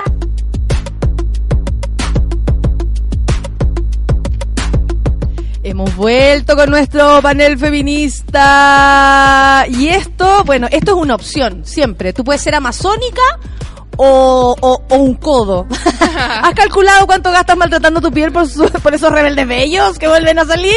Actualízate, ahora entendieron la talla. Y conoce los beneficios de la depilación láser que Clínica Cela tiene para ti. Yo le mando saludos porque volvieron y para nosotros nuestros oficiadores son importantes porque esto se teje puntito por puntito. Así que ya lo saben, www.cela.cl, solicita tu evaluación y lleva de regalo una sesión gratis. O sea, llegáis con pelo, te vais sin pelo igual. ¿Cachai? Oiga, ¿me hace una podación? Clínica Cela. Pódeme, pódeme. ¿Me poda? Clínica Cela. Más cerquita, amiga. A tu... Que a mí ya se me olvidó lo que es la radio. No, es que sí- sígueme la línea, por favor, que está muy fuerte. Yo soy una señora. Ahí, ahí sí. Ahí, perfecto. No podían hablar porque sentía que hablaban tan fuerte. Eres- que eres como drogada. Por eso yo llegué así, ¡guau! ¿Qué pasa? Para ponerme a tono. Eres muy joven, en cambio a mí. No era la energía, chiquillo, era la sordera. no estamos. Y Lale, Lale, pueden Más, subirle... puedes subir, puedes subir más, por Y- favor. y- claro. equivocamos de audífono, ¿ah? Oye, a propósito. Ponle la pila, ponle la pila. Paréntesis, el otro día en la tele, en, eh, en Nat Geo, hicieron unos juegos mentales y ya para probar las capacidades distintas de la distinta edad y ponían unos pititos. ¿Escucha usted este ruido? Eh, no. Usted tiene más de 50. ¡Qué duro! Así como, Quizás este es un era capítulo de decibel Geo. que no, no escucho ese decibel. Vieja. digo, Pero hiciste es ese... la ese- intimidad de mi hogar, ¿no? Y tú sola, oye, yo No te sola. la como- a nadie. No, sí escuché, sí. ¿Cierto que Sí escuché? escuché, sí escuché. ¿Cierto que escuché? Yo dije que no escuché porque soy muy honesta. No, se escuché. Es como el CTS de cuánta señora eres. Yo salí 67% señora, igual. Ay, pero sabes que somos Señora. todas señoras. Sí, señora. Salí caleta de señora. Yo, uy, no lo voy a publicar, eso sí. Oye, aquí las señoras del panel feminista estamos presentando muchachas y para hacer de nuevo este este recuento, muchachas, Javi, eh, ¿cómo las cabras pueden acceder a ustedes? ¿Cómo pueden llegar ahí? ¿Qué es lo que va a pasar con esto? Para que sigamos pelando el acontecer nacional feminista mismo mismo. Eh, Por, por, por orden. Eh, sí. Ya. Mujeres que trabajen en la música, lo que sea, sonidistas, tramoya, iluminadoras, diseñadoras, ilustradoras, todas, todas, todas, todas, nos pueden escribir a holaholacabras.gmail.com. Ahí les vamos a pedir unos, unos datitos para ingresarlas a la base y con esa base se viene la bolsa de trabajo, los protocolos, investigaciones, fiestas. El sábado tenemos una fiesta. Sí, ¿qué va a pasar con esa fiesta? Va a ser bacán, tienen que ir todas. Sí. Va a tocar Orregias, Chica King Kong, que es una banda de Camila Falcucci de las Olas y Dadalú. Y también va a tocar Mariel Mariel, Queen Mariel. Queen, Queen Mariel, Mariel. que suena a nuestros Sí. oídos. Sí. Oye, qué bonito. ¿Y, y, y todas las personas que van a estar ahí son mujeres? Sí, es Eh, el sueño de se uno. reserva ¿cómo? el derecho de admisión. No, no, no, no, para vez. todos. Si eres pésimo, te quedas fuera. Oye, yo podría hacer esa guardia, me encantaría. Yo, Ay, sé- yo tengo una memoria para el pico. Bueno, o sea, te lo digo. Bailaríamos súper cómodas adentro. Oh, pero ¿sabes qué quiero? Pasó La algo muy bacán. vacía. Pa- Pasó algo muy bacán El mientras estábamos- femisómetro. Te lo ponen. mm, ¿Qué tan feminista eres? Pasó algo muy bacán cuando estábamos organizándola porque queríamos obviamente que fuera una de las sonidistas de la red, la que estuviese encargada de todo Claro. ese día. De la red, de la De red. muchachas, Ah. de las que están Yo- inscritas. Ah, de la red De sonada la- de la tele. Sí, yo también como- de la claro, red claro. dura. No, yo dije de la red contra la violencia. También, Sí, cuando digo la red, pienso, sí, Del también- grupo red. Sí. Guerra de colores. Y eh, le escribimos a una y dijo que sí, le habíamos escrito a otra que también dijo que sí. Fue como, oye, pero ya nos dijo eh, la otra que sí. Y como, no importa, lo hacemos las dos juntas, ¿cachai? Ah, Hermoso. Hermoso. Hermoso. Alivianamos pega, nos Vamos a conocemos, tener guardia. quedamos juntas. Claro. Y usted no se va a enojar. No, Claro. claro, como, oye, dijo, "Ay", como, no, trabajamos juntas. Y eso es como, que bacán que la gente que no se conoce, no, nos- no somos amigas, ¿cachai? No, que tengan ese espíritu. Igual es bacán, un po. salto al vacío de la confianza de eso Totalmente, solamente en el po. Trabajo. O sea, Pero quiero yo creo, relevar eso. el- o sea, Sí. en términos de, de campaña o de todo lo que uno participa eh, notoria o más secretamente, es todo siempre en base a la ayuda, a la voluntad de querer estar ahí, participar, poner la voz, la cara, el cuello, da lo mismo, pero eh, para que todos lo sepan también, ¿cachai? El activismo no es un- un- una fuente laboral, en muchos aspectos Sí. no lo es. No lo es. po. O No sea, lo que es. está bueno como distinguirlo. Claro. Y también lo otro es que no solamente porque tú hagas activismo, significa que trabajes bien. Es Claro. como una discusión que hubo hace un ratito en Twitter, que bueno, que hay muchas, pero uno de esos capítulos era como, claro, porque la loca hace un discurso feminista no la podéis criticar o algo así. ¿Te acordáis que hubo una cuestión con respecto al Festival de Viña, en fin, una Ah, serie de weas así? ah, que yo pasé así en diagonal de ese comentario, Chao. pero me quedé con eso. Yo también Porque, pasé. porque, re- porque es real, ¿me entendís? Porque... No, porque es real, o sea, no porque estemos participando en una instancia, no, no lo digo específicamente de esto, sino que podemos hacer una convocatoria de traba- para, para trabajar muchas Sí, feministas y no muchas quiere decir mujeres tú diferentes, que porque seas feminista sí. trabajís bien y vaya a tener una experiencia en la raja. También hay que estar preparada para cuando no nos subimos todos al mismo carro, cuando Sí, pensamos po. diferente, cuando no tenemos práctica Cuando nos tenemos que volver a poner de eh, acuerdo. cómodas, no sé cómo explicarlo de una manera tan Sí. abstracta y no tan concreta. Ser mujer no te salva. Que Obvio. no es No, o sea, por sobre todo, no, te- o sea, por sobre todo no te salva. Claro. Por o sobre sea, todo. en primer lugar no te salva. Pero, pero ¿sabéis qué? Es súper loco porque nosotros tenemos esa conciencia de que la que la compañera que está al frente puede ser una buena... Puede ser Jacqueline Van eh. Claro, y puede ser una, una buena trabajadora en lo que uno hace, en mi caso comediante, periodista, etcétera. Eh, pero nosotros tenemos eso, ¿cachai? Sí. Como esa mirada como, "Mm, vamos a ver cómo entre hombres como que no como que da lo mismo como que se piensa que si es mujer puede estar baja eh, dentro de Claro. su capacidad y el hombre filo como decíamos es un número El hombre Sí. viene con puede fallar puede no fallar total hay hombres muchos hombres que han fallado da El lo hombre mismo. puede, como el dice hombre Briseño. puede incluso Uf. el hombre puede incluso puede equivocarse Y Sí. puede cagarla. y puede Sí, cagarla y mucho. puede- Cien veces. Bueno, hay que solamente poner, eh, me parece a mí importante la variable de clase, porque no son Totalmente. todos los hombres, son Sí. ciertos hombres. no generalices O sea, yo creo que igual, independientemente de la clase, uno tiene que hacer esa salvedad de que no son todos, de que son la mayoría. pero que, pero que- No, y que, y pero que es que tanto hay- en clase alta no como en sé, clase pues baja en clase me media. puedo igual. imaginar situaciones laborales en que un hombre sin redes eh, sociales, laborales, eh, de poder Lo ha a la igual primera la caga, mujer, a la primera la- al primer error fuera, digamos. Ah, Eh, sin contacto, sí, claro, a eso me refiero. Digamos Mm, que ah, no tiene un, no tiene esto que tienen otros hombres que, digamos, pueden fallar mil veces, cometer delitos, incluso eh, Chilean Psycho, y, y salvan de todo, digamos. Pero eso, eso también representa una cierta clase, un cierto tipo de hombre. Igual a ese es un tema porque es una de las disputas que tiene la derecha con respecto a las igualdades, como de las meritocracias, ¿no? Como esta persona que ingresa como al sistema, no sé, la primera, el primer hombre de la familia que, que estudia en la universidad llega y se enfrenta a un, a un- al, al ámbito laboral, al- a, la oferta laboral puede subir por sus propias capacidades, entonces esa es una preocupación de la derecha que yo lo he leído, así como nosotros abogamos por la igualdad, que la meritocracia, la bla. pero la pregunta sería, ¿ese hombre sin ningún contacto va a subir del mismo modo en que va a subir la mujer? ¿O no va a subir la. ¿cachai? Y esa pregunta no se lo hace la derecha, No. se lo hacen con respecto a la Claro. meritocracia de los pobres, ¿cachai? De Claro. cómo los pobres ascienden mediante la lógica que ha impuesto ya la institución. Ascienden donde de están clase, ellos, ¿cachai? que eso es lo más heavy, como Total. que puedes acceder a ¿Cómo estar ven para acá, hermano? ¿Cómo un, Sí. cómo un pobre llega a ser gerente? Era la pregunta que leí el otro día en un reportaje, ¿cachai? Era Claro. como, ah, o sea que ser Robando. gerente Claro. es el éxito social, Es el- ¿cachai? es- a través de sus mecanismos. Así como te dicen, es posible, así como hay afroamericanos en Harvard. ¿Mm? Claro. ¿Cierto? Hay un Mm. caso excepcional y entonces, claro, sí. Pero, Pero así, pues, ahí tenemos así. el caso de Hugo Bravo y no hay que olvidarlo. Hugo Bravo, sí, el Sí, señor po. que murió y que fue el primero, el, Bravo el que firmaba fue la boletita. lo- eh, ¿Se acuerdan del digamos, caso Penta? El eh, pelo negro más cercano que llegó a Carlos Lavín Mm. y compañía. Pero cuando Hugo Bravo, después de haber hecho todo el trabajo sucio para la compañía, dijo, ya, pues yo quiero ser socio, y dije, no, ay, chatito, no. No, Pero pues, mire, se no tiene no, nada. o sea, no se ha mirado el "Mano, color de piel, chulo". mire, mire. ¡Ah, no, qué Así, chulo! o sea, raza. Ay, no, Clase, pero qué arrimado, qué arribista. ¡Qué arrimado! Qué arrimado, sí. ¡Qué arrimado! ¿Qué te no, creí, claro. Bueno, y por eso ya- también fue y tan gracias fácil. a eso supimos el caso de Penta, porque ahí fue Hugo Bravo dijo, bueno, entonces yo voy a ir a hablar con impuesto interno y pff, estalló Bye. la bomba. Y chao. Pero si no hubiera sido por ese... Eh, Animemos a todos los pelos chicos a todos los Hugo Bravo, ¿no? A todos los Hugo Bravo. ya pues, ya, pues, cortémosla. claro.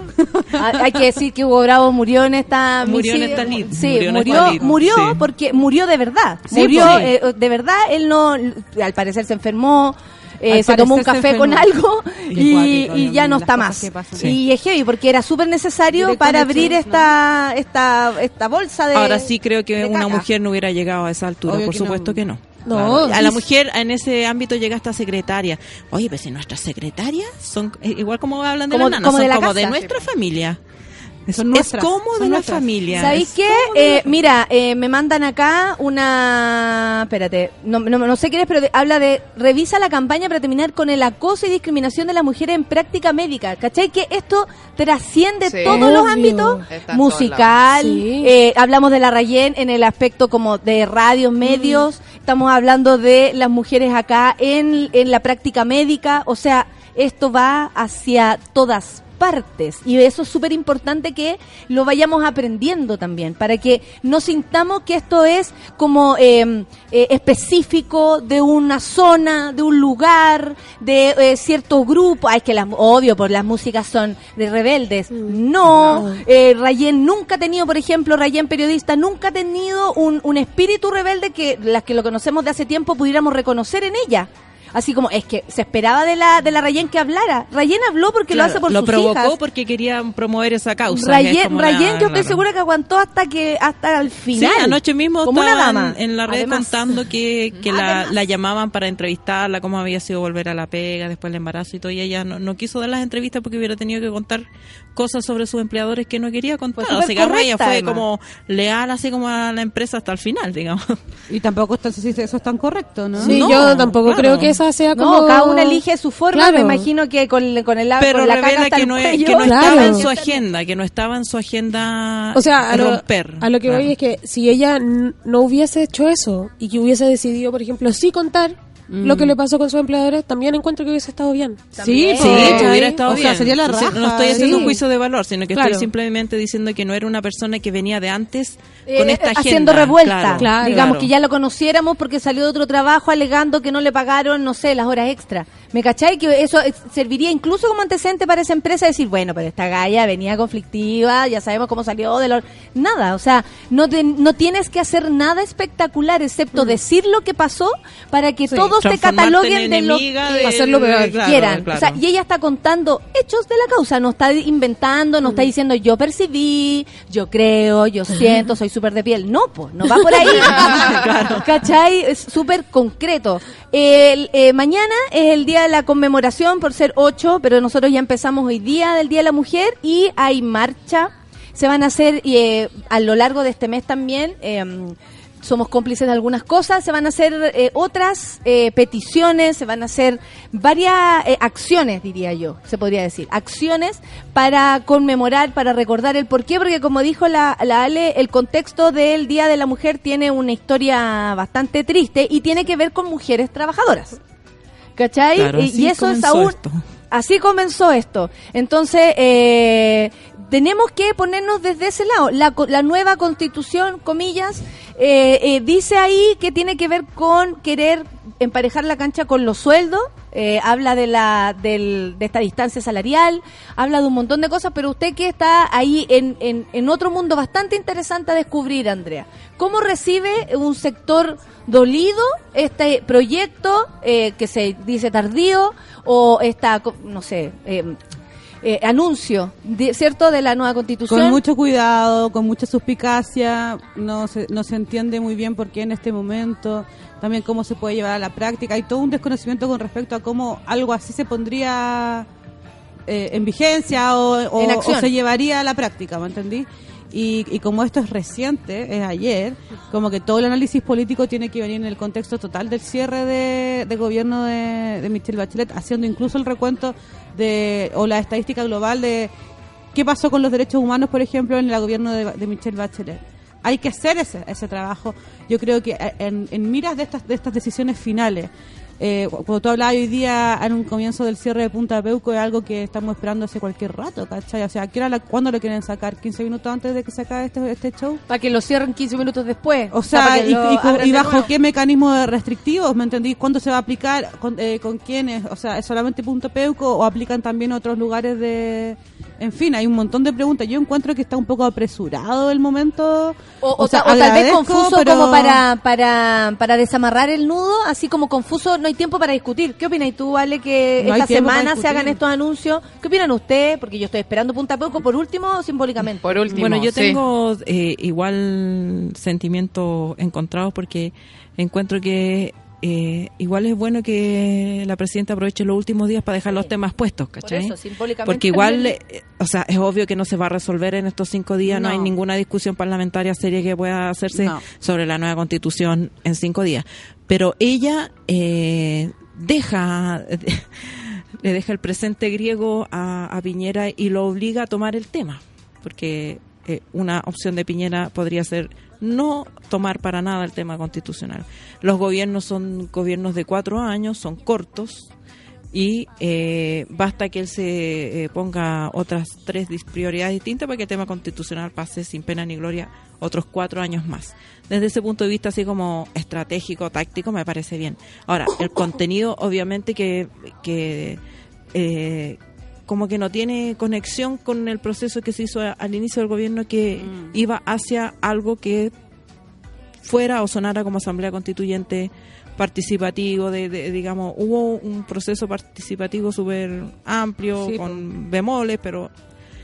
Y de ahí saltamos fin de esa escena, otra escena, la constitución. Otro Entonces, capítulo. ¿qué, qué pasó Sí. entre medio? ¿Y qué pasó ¿Cómo con la se- palabra este Claro. plebiscito? El clímax, Claro, el no sé, clímax como quedó palabra como importante. en blanco. Claro, como quedó en Pasamos blanco y no de- sabemos... de, de- claro, de no- inicio a desenlace. Exactamente. Y, y yo creo que el tema de la constitución central es la distribución de poder. Lo esencial es si vamos a tener en Chile un sistema democrático donde cada ciudadano valga lo mismo que otro ciudadano sin importar ningún tipo de condición, género, raza, ingreso, etcétera, etcétera. Y esa es la discusión de fondo y esa es la discusión que la derecha, por supuesto, no quiere dar porque hoy día el poder está absolutamente desequilibrado eh, y mal distribuido en numerosos frentes, entre ellos, por supuesto, que el, el frente de género, pero digamos, uno lo puede disectar y, y hay muchas de- eh, desigualdades eh, asociadas eh, o que se acumulan como eh, origen étnico, eh, origen familiar, pobreza, etcétera. Y eso que no hemos hablado de una mujer fantástica. Y eso que no Oye, ¿ustedes, ustedes de verdad creen así, así por, por estos mismos sentimientos encontrados, por decir, oye, será, me encanta que una película llame a esto, la ley fantástica, ojalá presionemos, ¿creen La que puede fantástica. funcionar? Hay acuerdo hasta eh, eh, eh, con el proyecto de identidad de género, hasta lo que el, eh, la manifestación relativa relativamente libre, porque i- igual me sorprendí anoche saber que, por ejemplo, aún en este nuevo proyecto, una persona mayor de 18 años para cambiar de sexo tiene que tener el apoyo de al menos uno de sus padres o tutores. Una persona mayor de 18 años, ¿qué te pasa? O Y sea, sin tengo embargo, 50 años, una persona de que- 14 años puede ser imputada como una- un Es adulto, verdad, sí. ¿cachai? o sea, ¿dónde están o las medidas es acá, que- no? ¿qué, qué es esto? Claro, O sea, pero claro, bueno, eres- de todas maneras es un avance para lo que había antes y, y el tema, el meollo, el son los niños, nuevamente. Vamos a considerar a los niños como incapaces de expresar lo que quieren. ¿Son o no son sujetos de son- derecho? son o no son sujetos de derecho. ¿Tienen el derecho a contravenir la voluntad de sus padres? La derecha dice que no. El proyecto el, el proyecto de gobierno lo acepta bajo ciertas condiciones que igual son engorrosas, es como la ley de divorcio, si tienen que pasar por esto, por esto, por esto. Ya, pero al final del día un juez podría podría resolver eh, en favor del niño y no de eh, eh, y contraviniendo eventualmente la voluntad de los padres que se opongan. Y agárrate el trauma que se agarra el cabro chico en Sí, medio de todo po. este proceso. claro, no, o sea, estupendo, los no papás la son la raja, weón, como los Claro, cuidan. Increíble, claro. ¿y y todo termina judicializado, bueno. Pero eh, eh, ya me veo así, Soto contra Soto, sí. Pero igual abre una puerta, eh, son como los procesos en Chile, porque la ley de divorcio cambió el- el la antigua manera de divorciarse, que era fatal, pésima, pero era rápida, expedita. Ahora se creó una nueva manera, en- entre comillas, mucho más respetuosa, sobre todo los derechos de los hijos, pero, pucha, para divorciarte tenéis que pasar como cinco años y la otra parte no y ojalá quiere, están de acuerdo. No, o sea, por eso, que llevarse si no bien para de acuerdo, divorciarse. son cinco años, son cinco años. Pero la persona tiene que estar de acuerdo para divorciarse y es como, bueno, nos separamos porque que estamos en desacuerdo.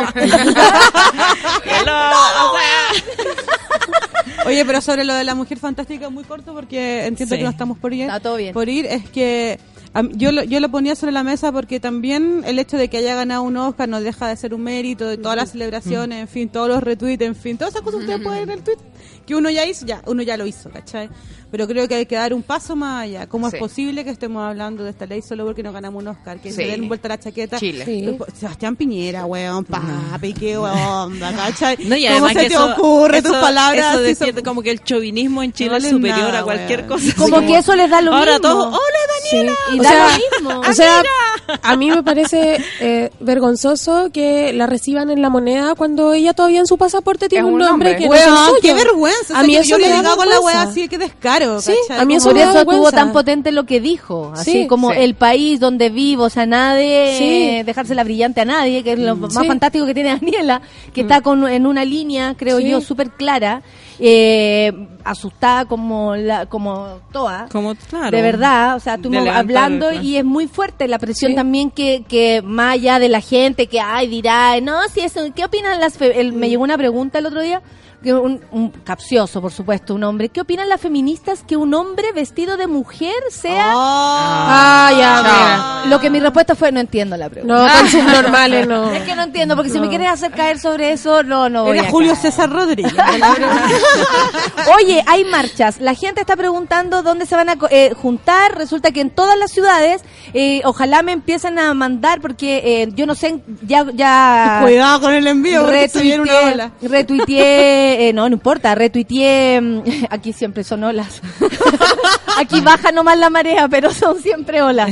Eh, Y no es mentira, weón. Sí, es súper fuerte. Entonces, eh, en Concepción ya retuiteé dónde va a ser la marcha. En La Serena va a estar a las 11 A de la las mañana. 11 en la Intendencia, eh, la conferencia se llama Los Derechos de las Mujeres, eh, la mirada de una periodista del siglo XX. Ya. Eh, Y todo lo que ¿Cuál hay. es esa periodista? ¿Quién será señora?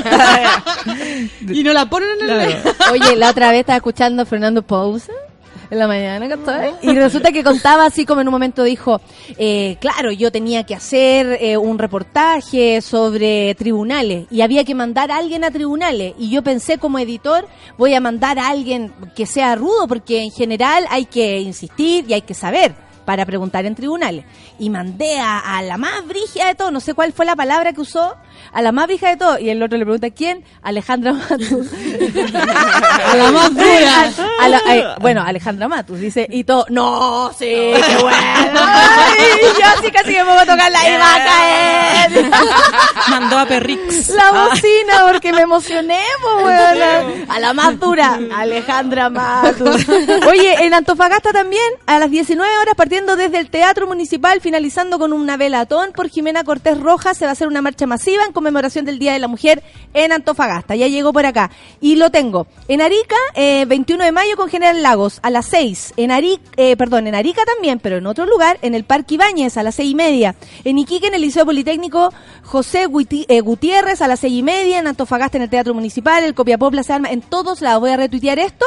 Pero y yo creo que debería leerlo todo. Debería leer todo Copiapó, eso. Plaza de Armas a las 18 horas, La Serena, Plaza Buenos Aires a las 19 horas, Coquimbo, Plaza de, que no sabes cuánto me cuesta leer, eh, Coquimbo, Plaza de Armas, 19 horas, yo quería pasar piola. Limache, No, no, no, Parque dale. Brasil, 18.30, Valparaíso, Plaza Victoria, eh, voy a agrandar, no, o sea, chico, eh, Sube el sonido, por favor.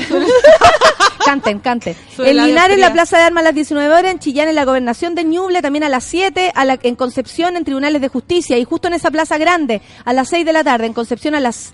En Concepción a las 6 también, Temuco, Plaza de Hospital, 5 y media, esto es más temprano, eh, Valdivia también, en el terminal de buses a las 6, en Osorno, en la plazuela Yungay a las 6 y media, en Puerto Montt, en la plaza eh, K, Camagüeto, perdón, a las 18 horas y en Coyhaique, en el Liceo Juan Pablo II, a las 19 horas. Yo ni cagando puedo seguir la línea. No, qué no, no, sí, haría un No, pero si así. yo creo que invité a Se gente a la, la línea. el gente de Concepción a la plaza de Antofagasta. Yo creo que me equivoqué. Tiene que tomar el turbús.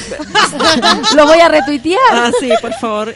Oye, pero a yo creo que era importante hacer eso. Porque ¿Y en la gente lo Santiago? ¿Tú tienes- Ya, usted sí. tiene- En ah, hay Santiago cosas? la marcha a las 7 de la tarde en Plaza Italia. Eh, bueno, los carteles y todo eso se van a hacer muy famosos. Ustedes saben, vayan preparados para los memes.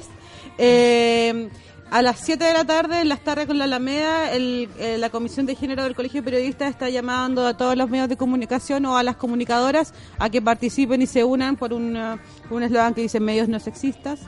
Eh, también en la marcha va a estar presente una organización que se llama No Duele el 56 Chile, que conmemora el 8 de marzo eh, eh, 56 niñas que fueron encerradas y calcinadas en Guatemala, tal y como el 8 de marzo en Nueva York también fueron encerradas y calcinadas. De lo que hablábamos del por Claro. qué este día existe. Eh, también el día 8 de marzo a las 12 del día en el Museo de la Memoria va a haber un conversatorio organizado por el sindicato número uno que se llama Feminismos Hoy, en el que voy a estar yo, voy a compartir con Falda Corta, con Verónica Matus, las feministas de la memoria, gente de la UCAC. Y el domingo 11 de marzo, estos son como, estoy pasando mis datos igual. ¿ah? Como Igual lo en vaya a este poner en tus redes sociales, ¿no? Sí, que no son tan vistas, pero sobre No, todo las tengo cerradas en este momento, perdona, ¿eh? las tengo cerradas. Que te va muy bien. El domingo 11 de marzo a las 2 y media, tipo almuerzo, en el Persa Bio Bio. Me encanta estos lugares a los que me Pero invitan. espérate, Weón. tipo almuerzo. tipo almuerzo. Me gusta eso, me gusta esa cosa. Tipín, Es tipo almuerzo, tipín. sí. Eh, un conversatorio sobre música y feminismo, donde va a estar la Paulina Justanovich, la Sofía Portot y Yara Dos Santos. Y también quería agradecer, porque estamos ya cerrando. Ahí va a haber un flash mob flamenco en Ñuñoa, atentos. ¡Oh, qué entretenido! Si van a estar pasando superando, pero... Yo no voy a estar, lamentablemente. Lamentablemente, si no estaría Sí, no, ahí. pero- pero- Te superé, heavy. Bacán, Es la bacán. española de los o emoticones. sea, Sí, Pero mañana, espérate, mañana a las 7 de la tarde nos juntamos igual acá en Plaza Italia. Ah, Sí. Esta es la de Santiago. Sí, esa es la de Santiago. Yo voy a estar con que es la la que no- 38, que es el Perfecto. lugar donde yo trabajo. La espero toda ahí. Bueno, igual me voy a ir moviendo porque uno, o sea, uno no tiene espacio nomás. Pues saludos. Tan avisados. Pero Maravilloso. ta- también quería hacer un, un- quería dar un agradecimiento que para mí es súper importante porque durante este mes que no nos vimos ocurrieron muchas cosas. Una de ellas fue todo un asunto que pasó con Portalnet, que, no, que, que fue un- troleo bastante fuerte y no teníamos... somos esta- amigas. Porque no, único que brígido, claro que somos amiga. Pero a lo que yo voy es que Porque quería vean- agradecer porque en el nivel de apaño que tuve de los monos, porque ellos te- ellos me decían así como soy un mono, te escucho, nunca te haya agregado, no sé qué. Tuve mucho, mucho, o sea, no- incontable, no, no lo, es muchísimo. Entonces me sentí muy acompañada y quería agradecer a la audiencia que es mucho más fiel que uno mismo con respecto a sí misma.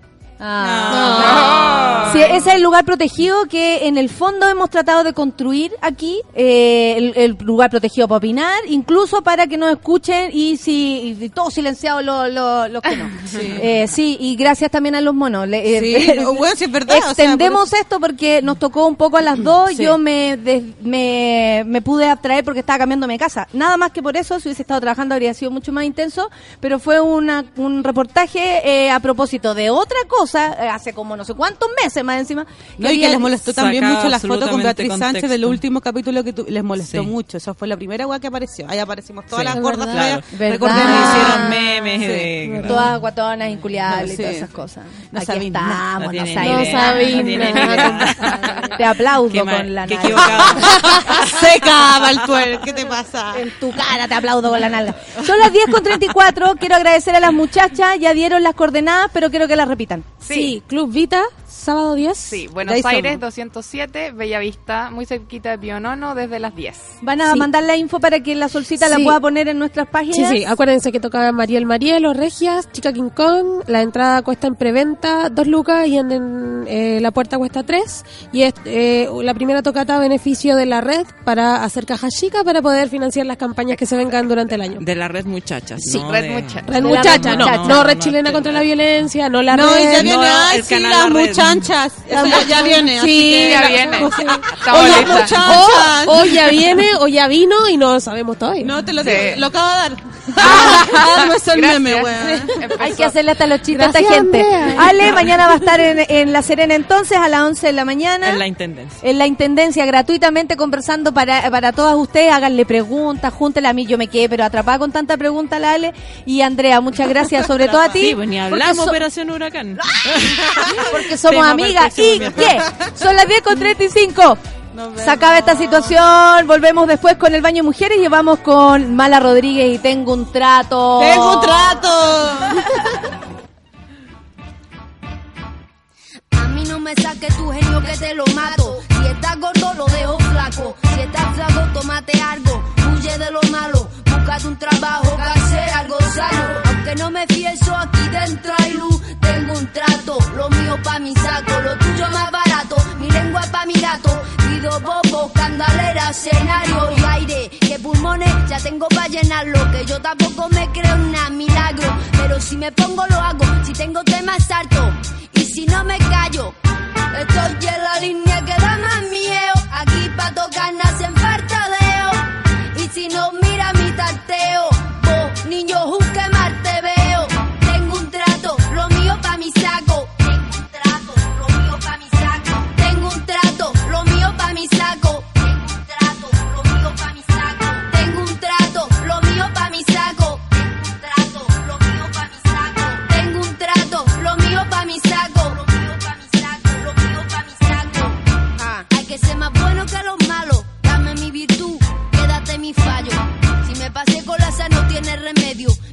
lo que hago justo después de hacerlo. Hombre, mudo, antes que ciego. Ya sé que pedir socorro no vale para. Te pedí barría al favor, pide uno lleno. Lo mejor significa barre en tu terreno. Hay que sonar, pues sueno. Son misiones en el cielo. Así, así viso yo el suelo. Así, así me quito el velo. Para ti lo que yo más quiero.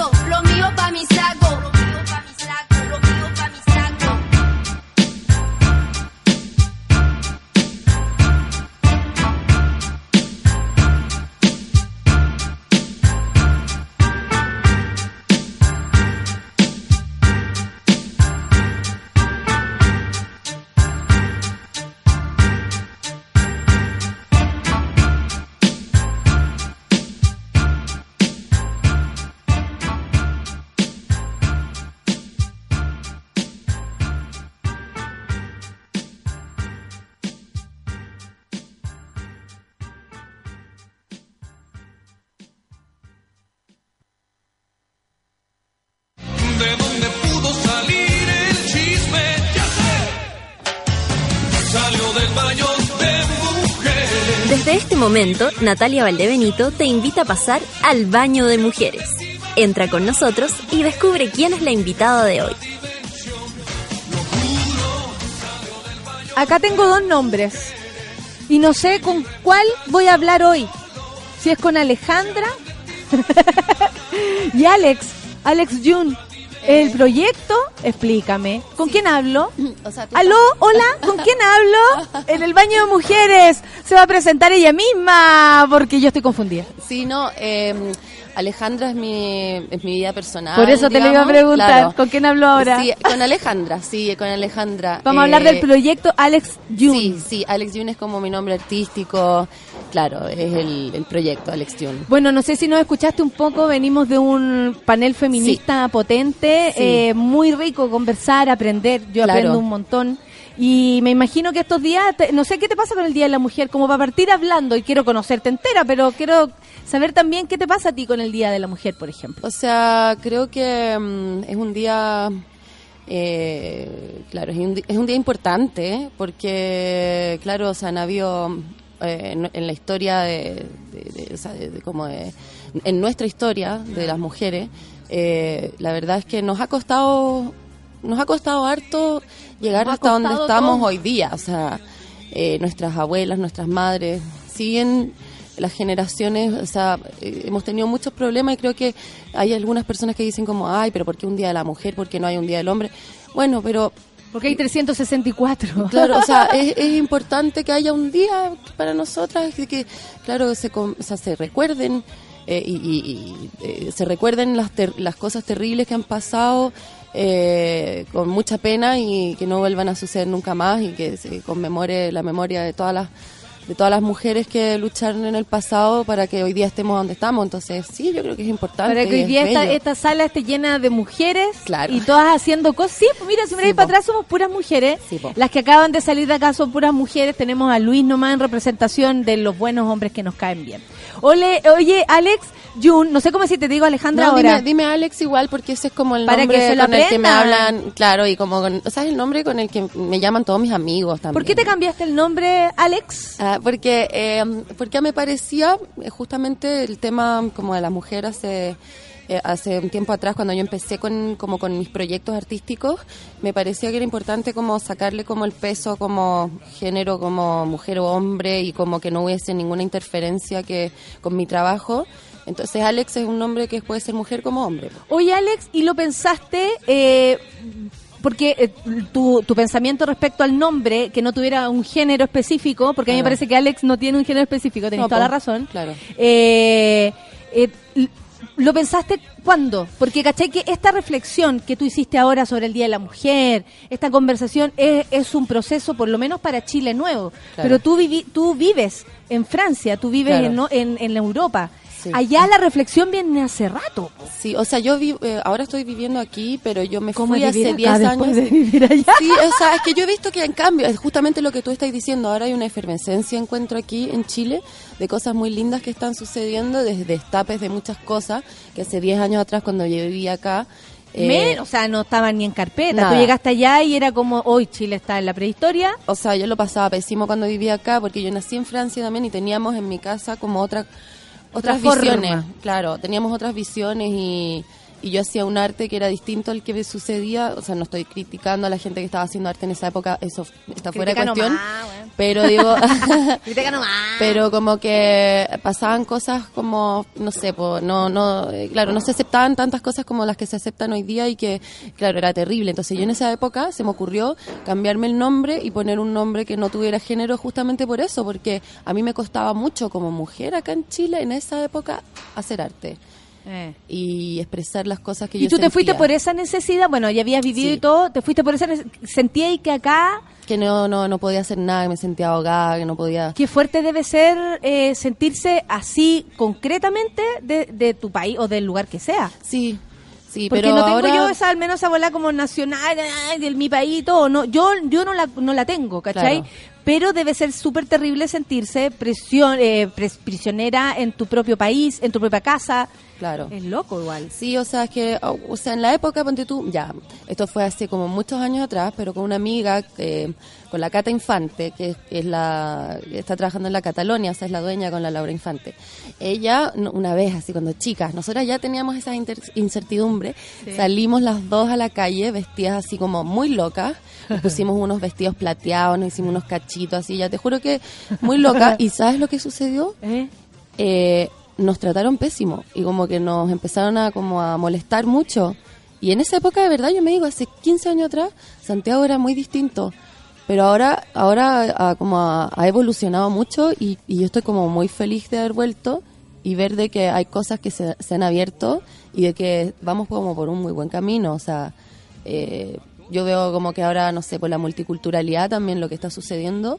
Eh, yo veo eh, en el futuro, yo, yo espero que suceda que la multiculturalidad se acepte de una forma que enriquezca este país y que podamos como aprender de todos los, de todos los, no sé, pues los haitianos que están, que, que han llegado, bueno, De todos los amigos que están los amigos, llegando. claro. O sea, tú también, si eh, viviste en Francia y ahí está claro que en tu edificio habían personas de todos los países, Exacto, en tu trabajo, en el café, caminando en la calle Claro. y, uno aprende, Aprende desde mucho. idiomas, eh, culturas, eh, cosas que pasan en otras ciudades, países y uno dice, si no tuviera este amigo no, no sabría esto que Exacto. ocurre. Es muy estimulante y uno aprende de otros países, lo que lo que bien decías tú. eh, o sea, no sé, pues yo nunca hubiese entendido eh, qué es lo que pasaba en Sri Lanka si no hubiese tenido un vecino sirilanqués que me explicara cómo, ¿cachai? Es exquisito, o sea, Claro.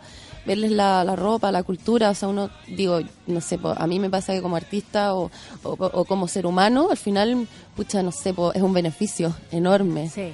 Oye, Alex, y cuando y tu música, por ejemplo, ha ido ha ido modificándose con estas idas y vueltas. Sí. ¿Qué plan tenías cuando te fuiste y en qué está resultando ser? Porque a veces uno dice, "Ay, mira dónde empecé y cacha dónde terminé." Sí, Eh, o sea, cuando yo empecé con esto, eh, como que tenía, era mucho más chica y, y tenía ideas como de adolescencia, como eh, quería meterle como toda la carne a la parrilla a la música, entonces metía todas mis ideas y era, como que se transformó en algo muy barroco, o sea, de hecho me gustaba mucho la música barroca también, pero de verdad se transformó en algo muy, muy lleno de cosas. Estamos escuchando a Alex. Y sí, y claro, eso es parte de mi álbum, de mi primer Ya nos vamos a sacar la foto, de estar todos preguntándose cómo es Alex y todo.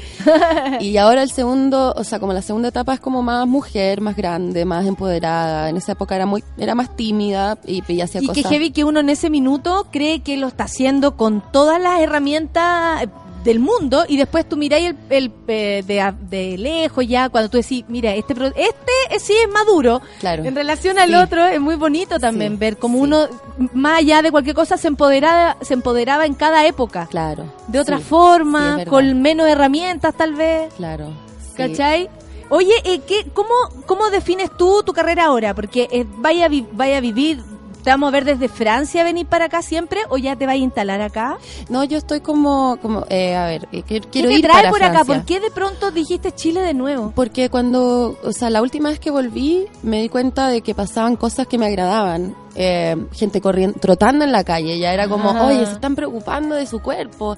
Eh, no sé, pues comida, digamos, restaurantes, eh, eh, cultura así como culinaria, buscar como distintos sabores, distintas cosas, distintos estímulos. Entonces me dije, Chile está creciendo, está la raja. Y, yo vi quiero- que de afuera, eh, bonito que nos digáis eso. Sí, y yo quiero incentiva. ser parte de, de eso y, y aportar mi granito de arena a lo que está sucediendo aquí y en otras partes de Sudamérica. Ir a Perú, Bolivia, México Obvio. también. ¿Cómo funciona la cosa, por ejemplo, eso? ¿Te, te llama la atención viajar por, por Latinoamérica? ¿Y cómo funciona tu música allá en relación acá? ¿Hay diferencia? Es, En los comentarios, en el público. Digamos que en, en Francia como que ven mi parte chilena como muy eh, eh, exótica, entonces como que les gusta el español, claro. Entonces como la, la chilena, claro, como que les gusta ese exotismo y, y claro, y acá les gusta eh, esta cosa europea, pues entonces me encanta este puente que se da entre los dos. Absolutamente. continentes. Nos traes algo y allá tú le llevas algo también. Exacto, es como lo que tiene que suceder finalmente, como eh, acercarnos como los, con- los continentes, acercarlos y... Oye, Alex, y haciendo historia, ¿en tu casa siempre hubo música o era algo ajeno? Porque eh, siempre pongo ese ejemplo. eh, Me ha tocado entrevistar a muchas mujeres acá o a músicos, a, a- de todo tipo de personas, y no todos eh, crecieron con esa ese ese punch, ¿no? Que te tira como la familia cuando tú veías a tu papá leer, a tu mamá leer o tocar un instrumento, o en mi casa siempre habían reuniones familiares, vinilos. Hay casas, por lo menos aquí en Chile, que no había nada. Y aún así las personas se construyeron y son músicos ahora Claro, o músicas. sí. En tu caso, ¿cómo fue? O sea, la verdad es que mi mamá es muy melómana, o sea, le encanta la Perfecto. música. Ella fue cantante de ópera en una época y ella estudió en el conservatorio y la verdad es que paró su carrera un poco por todas las cosas que sucedían en esa época en Chile y también por criarnos a nosotras y bueno, la verdad es que ella nos traspasó a mí y a mi hermana todo su saber mu- musical. Musical, toda su curiosidad. Toda- claro, escuchábamos música electrónica en la casa, o sea, a mi mamá le gustaba la música electrónica, ¿cachai? Como- entonces, claro, es como que ella nos entregó eso y, y fue muy bueno para nosotras, porque la Isabel también eh, tuvo su, eh, también hizo música en algún minuto y ahora quiere ¿En volver. serio? Sí, también. Hace ropa, pero ahora también quiere cantar un poco y canta muy bonito y bueno, todo eso fue gracias a mi mamá. Qué bacán. y que heavy, bueno, como tú decías, y por las mujeres que nos han enseñado y nos nos han dejado su herencia de lo que sea, de, que bueno sea. y malo, Sí. que uno heredó de, de aquellas mujeres. Oye, y, y claro, y de ahí para adelante, entonces no fue un proceso de decir voy a hacer música. No, fue algo que se dio desde chica. Ella casi que les dijo, sean música. O sea, es que ella traía muy buena música a la casa. Claro, claro. Entonces nosotros escuchábamos Vangelis, escuchábamos cosas que eran como, no sé, pues nos estimulaban demasiado esa beta. Y al final, no sé, yo terminé tomando un sintecasio y me empecé a poner a hacer música electrónica. ¿Y ella qué opina desde su sabiduría musical y todo eso? Uy, ella es muy crítica, entonces está siempre como, claro, opinando de mi trabajo y, y claro, es como productora también casi, como yo creo que esto deberías trabajarlo más y tu voz deberías hacer esto y cuídate la voz y así siempre, claro, como muy mamá productora, heavy. Te juro. Y es porque se maneja. Es porque ¿Todavía se, maneja, mucho, sí, se maneja mucho. Claro que a veces como que yo le digo como ya, mm, eso no, porque claro. No, pero eso pasa en todos los equipos de, otra- trabajo. Sí, pues, de otra Ah, generación. pues. Así como mamá, no, eso fue en los 90. ¿qué Sí, onda? claro, eso. claro, eso. Igual bacán esa situación porque y hay cosas del pasado que son absolutamente vanguardia hoy. Es Claro. como muy raro que vuelven a hacerlo, como vuelven a, a redescubrirlo. Sí. Los pendejos no saben de lo que estamos hablando y para Sí. a ellos les parece nuevo y tú decís, no, esto yo lo vi en mi casa hace 20 Claro, años. Sí, bueno, es que la, claro, el pasado vuelve siempre, o sea, digamos, hay que tomar las cosas del pasado para crear hoy día también, pues, o sea, no sé, pues ese álbum eh, de, la película Metrópolis, que salen las canciones de Freddie Mercury, ponte tú, y ya una música increíble y súper, no sé, pues, con lo que sucede ahora en la música electrónica, yo creo referencia, muy buena referencia, así como... Oye, ¿y qué te parece? El otro día estaba mirando eh, la historia un poco de la, del- de la electrónica acá en Chile, en cómo empezaron a llegar, eh, así lo describían, que llegaban retornados, re- llegaban eh, jóvenes, ¿no? Que venían con sus padres de vuelta después del exilio. Sí. Y a encontrarse con este país, pero venían con ideas, venían con máquina, algunos Claro. con alguna cosita, y lo ponían acá y era una locura, muchos encontraban que estaban pasados de vuelta, o por supuesto el prejuicio constante que existe frente a todo tipo de libertad, Claro. droga y todo lo demás, ¿cachai? claro. Que más allá de que exista, es un problema de cada cual. Claro. Creo yo, al Sí, menos, obvio, ¿cachai? Obvio. un fenómeno, por supuesto que es colectivo, pero es una decisión personal. Claro. Eh, y contaban en cómo ellos empezaron a armar la, la, la onda electrónica acá, en que no había lugares, en que tenían que abrir lugares, o sea, como el inicio de todo esto. ¿Dónde, por ejemplo, te presentáis tú acá? ¿Es fácil para ti llegar, tenéis contacto o es empezar de cero en Chile? No, para nada, yo igual... Porque ya va bien, bien algo importante, no es tan de cero, por eso te lo pregunto. Sí. no, o sea... No te estoy ninguneando, weá. Ah. Te estoy dejando ahí para que le hagas. No. para que le hagas. Eh, sí, o sea, he tenido súper harto apoyo de la gente que yo ya conocía antes de irme. Eh, de, bueno, de, de mi familia, Nicolás Ollarse, que es mi primo. Eh, de, me está ayudando con varias cosas ahora, de, no sé, pues el Román, de Macaroni, que también eh, él me está ayudando mucho. Eh, siempre me ha tirado para arriba, de bueno, la Pía Sotomayor, que yo la conozco también hace, desde, claro, de antes de vivir, o sea, claro, desde cuando vivía en Francia, ahí la conocí, la verdad. Eh, de ella también un apoyo muy grande, de mucha gente que siempre ha estado como cerca mío musicalmente, viendo lo que estoy haciendo y ayudándome. Sí, porque creo que, bueno, esa es como la especie como de red que se da entre músicos y, y artistas que... que- Allá en, Francia es como muy parecido también. También. Existen esas redes, obvio. Se comparten el escenario. Sí. ¿Qué diferencia veis tú? Bueno, además de a lo mejor ser más contundente en la escena. Pero en relación a Chile, Eh, a ver qué diferencia. Mm, la verdad es que sí, podría ser que en lo diferencia es que electrónico, hay- digo, por, por el- los gustos, por un gusto tan específico. A ver, a ver, en la electrónica, si hablamos como de lo que está sucediendo en la electrónica en Francia, en París, hay como una especie como de techno dark, como eh, esa es la onda que se está dando, que es súper bueno, a mí me gusta mucho. Acá se da como una onda más como tecno, tecno latin, así como no sé, como que tiene unas sonoridades más latinas, como ¿Y te gusta? Ah, me encanta, me encanta, me encanta mucho, sí. ¿Y quiénes son, por ejemplo, los referentes que ahora estáis mirando? Yo no conozco mucho de música electrónica, eh, sí a través de, de personas que están a mi alrededor, que por suerte me han enseñado bastante. Yo tenía ese prejuicio con la música electrónica, no, no, que la De no entender, de no Claro. entrar en la bola, porque es una bola en la que uno se sumerge. Sí. Siento yo, a mí me pasa eso Sí. con la música electrónica, o estoy afuera o, O- estoy sumergida. Claro, o sea, a mí me gustan las cosas en la música electrónica más melódicas igual. Perfecto. ¿Cachai? Como que no me gusta ese, eh, o sea, digamos todo bien con la gente que le gusta, pero a mí por lo menos el tecno duro así como que me pone un poco mal, necesito emoción, necesito que venga como algún momento emoción. Como, Matice. Claro, como eh, la emoción, como esa, esa música que te toque como la fibra, que sea como más, eh, claro, emoción, o sea, Emocional, claro. emocional, sí, sí. claro. Eh, entonces, me, me gusta la música electrónica más melódica, o sea, como referente, me encanta, ponte tú, una mujer que se llama Luisa, con tres H's al final, que es buenísima, así como ya medio dark, melancólico, pero muy buena. Y, y bueno, acá en Chile yo admiro, ponte tú a la mamacita, me encanta. Ah. O sea, es seca. Y un clásico Eh, en, la, en la noche. eh, Sí, po, o sea, es seca, seca, seca, seca. Eh, es una gran artista. Después, no sé, pues Román también eh, hace una música increíble. Nicolás Román Yar. Nicolás Yar también me gusta. Eh, que, ha, que ha- ha- ¿cómo se llama? ha acaparado harta atención internacional, sobre todo en Estados Unidos. Claro. Eh, y con shows súper potentes. De eso quiero hablar. Porque Sí. te estáis preparando para lo que viene en Lola Palusa. ¿Te Me imaginas? Preparando. estar en Ah. Lola Palusa, ¿Sabís ¿Qué te qué? pasó cuando te dijeron? Porque yo sé que es un Ya, trabajo, es algo que tú súper- vaya como calentando en el entremedio, que se Claro. sabe, que no se sabe, que te avisan, que no te avisan, Sí. que sí, que Ah, no.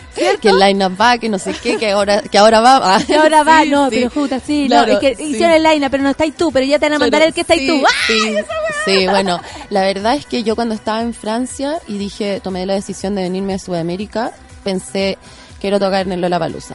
O sea, dije al tiro como cuando llegue quiero tocar ahí.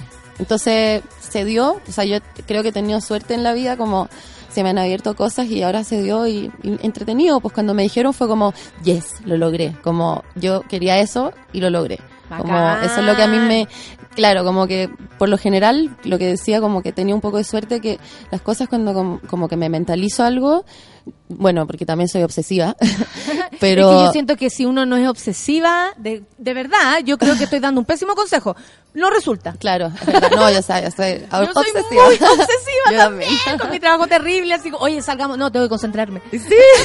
Pero si queda un mes, me da lo mismo. Sí, bueno, en eso estoy ahora, pues trabajando, trabajando, trabajando para la Ya sabía el horario, te Sí. podemos ver en escena. Eh, a las cinco y media, el viernes 16, en, el, eh, en Aldea Verde. Ese va a ser mi escenario. Que es como un escenario que está más como electrónico. Antes era un escenario pequeño, pero ahora es un escenario grande en el cual van a haber artistas súper buenos electrónicos. Y qué bueno porque la gente que le gusta la electrónica y ponte tú pasa por el resto de los grupos que a lo mejor no le llama para nada la atención a alguien más popular, más de escenario grande, sabe que ya tiene su lugar. Claro. Y eso es bueno porque es reconocer los Sí. gustos del público, Sí, ¿cachai? sí. Hay un público para la electrónica. Sí, sí. Hay, lo hay y es muy amplio y viene haciéndose calladito, Claro. under, tal vez que tú decís, levanten la mano los que les gusta la electrónica y serían demasiado Sí. más de lo que nos imaginamos. Sí. No, y a mí me gusta este año que se haya, se haya alargado como el line-up, que sean tres días y que además haya muchos artistas locales como... Variado, además. Sí, o sea, eso está buenísimo porque es como... Es un verdadero festival, ¿cachai? Como los festivales por lo general son como lugares de recorrido como donde la gente puede recorrer, conocer, eh, bueno, vivir un, un festival es una toda una experiencia, toda una de recorrido. Sí, una sea, experiencia, de verdad, o sea, desde el dolor de pie, claro, la fila al baño, quien tú puedas conocer caminando, Sí. todo lo que se puede dar en un, en un, con- un contexto de, de festival. Sí, pues y todo lo que se aprende también y todo lo que, claro, se vive en un festival es buenísimo. Entonces, a mí me encanta esto que se den den tres días, que sea muy recorrible, que sea... Muy entretenido. Sí, demasiado entrete. Oye, eh, te vaya a quedar en Chile. Sí, me voy a quedar ahora por mientras, pero no es no así como... A mí me gustan las aguas que fluyen, entonces como que Si necesito llegara a ocurrir algo, Necesito viajar todo el rato. Ahora fui a Sao Paulo a tocar a un festival que se llama Sim Sao Paulo. Me- mm, lo necesito, necesito estar todo el rato en movimiento. Entonces ahora como que quiero tratar de armar la agenda. Estoy buscando todos los festivales que sucedan. Como estoy haciendo una investigación bien ardua de cuáles son los festivales en los cuales puedo tocar. Y, y, y nada, pues y viajar, como que viajar en Sudamérica. Yo me vine, pero para viajar en Sudamérica. No para quedarme solo en Santiago, no para quedarme en Chile, digamos. Me gustaría ir a tocar a Concepción, ir a tocar a, a Sí, regiones. a tantas partes que te Sí, deben po. estar esperando. Qué buena, Ale- eh, Alex. eh, te agradezco, te agradezco que estés acá en Chile, te agradezco que traigáis música, agradezco que traigáis otra mirada también, eh, súper conectada con la realidad, más de lo que cualquiera puede imaginar, porque tú decís, ahí vengo afuera, sabes que no estoy cachando mucho lo que pasa, estáis súper enterada, Sí. estáis súper ambientada, y eso también se agradece, porque tiene que ver con una suerte de empatía de parte tuya. Eh, o sea, ¿Cachai? claro, Desde el escenario, de pronto estáis súper metida en tus máquinas y todo, pero estáis súper conectada con la gente. No, o sea, yo me Y eso es conecto, bacán. claro. Así a- lo percibo yo al menos. Hay que hablar, o sea, ponte tú antes hacía música en francés cuando vivía en Francia, ahora quiero hacer música en castellano porque me tengo que comunicar. ¿Cachai? Y bueno, y voy a sacar ahora, de hecho, un Igual single. lindo. Sí, es bonito. Sí, y voy a sacar un, un single ahora el, el eh, pasado mañana, el viernes. Eso, danos tus páginas, vamos terminando y danos tus páginas para saber dónde te podemos encontrar para Eh, conocerte más. Alex Jun de Real es Instagram y en Facebook es ah, Alex June Music. Jun Onda June, Sí. por si acaso. Y, y atentos porque el viernes voy a sacar un single que se llama Fuego, que estuve trabajando con Román, que Román de Macaroni lo produjo. Y el lunes eh, sale mi nuevo videoclip que hizo Enrique Barker, Nicolás Ollarse, un equipo increíble también, que va a estar en YouTube, en todas las plataformas. La Sole ayer se dice los pu los Puchogens. Ah. Eh, estamos en todos lados. Buenísimo. Para los de Lola temática electrónica siempre es a todo dar, así que ahí vamos. Buenísimo, ¿Cachai? Público, sí. por supuesto que va a haber, pues la idea es acordarse de todos. Eh, aquellos tienen gusto para arriba, para abajo, para el centro y para adentro. Muchas gracias, Alex. Gracias a ti. Que te vaya súper bien, que seas súper feliz Muchas eh, gracias a ti en, el escenario siempre y vamos Sí. a escucharte, por Gracias. supuesto. Con Esto va en, en francés, Rose. Esto en francés, sí. Ay, Ah, preséntalo tú, porque yo voy a dar jugo. Ya. Los dejo entonces con Alex, yo me, re- me retiro, que tengan un buen día, monos. Ella va a cerrar el programa. Se acabó la cosa. Ah. Café con nata, chao. Chao. Este, esta es una canción que se llama Rose Pourpre, que, se- que es rosa púrpura y que habla de un amor pasional.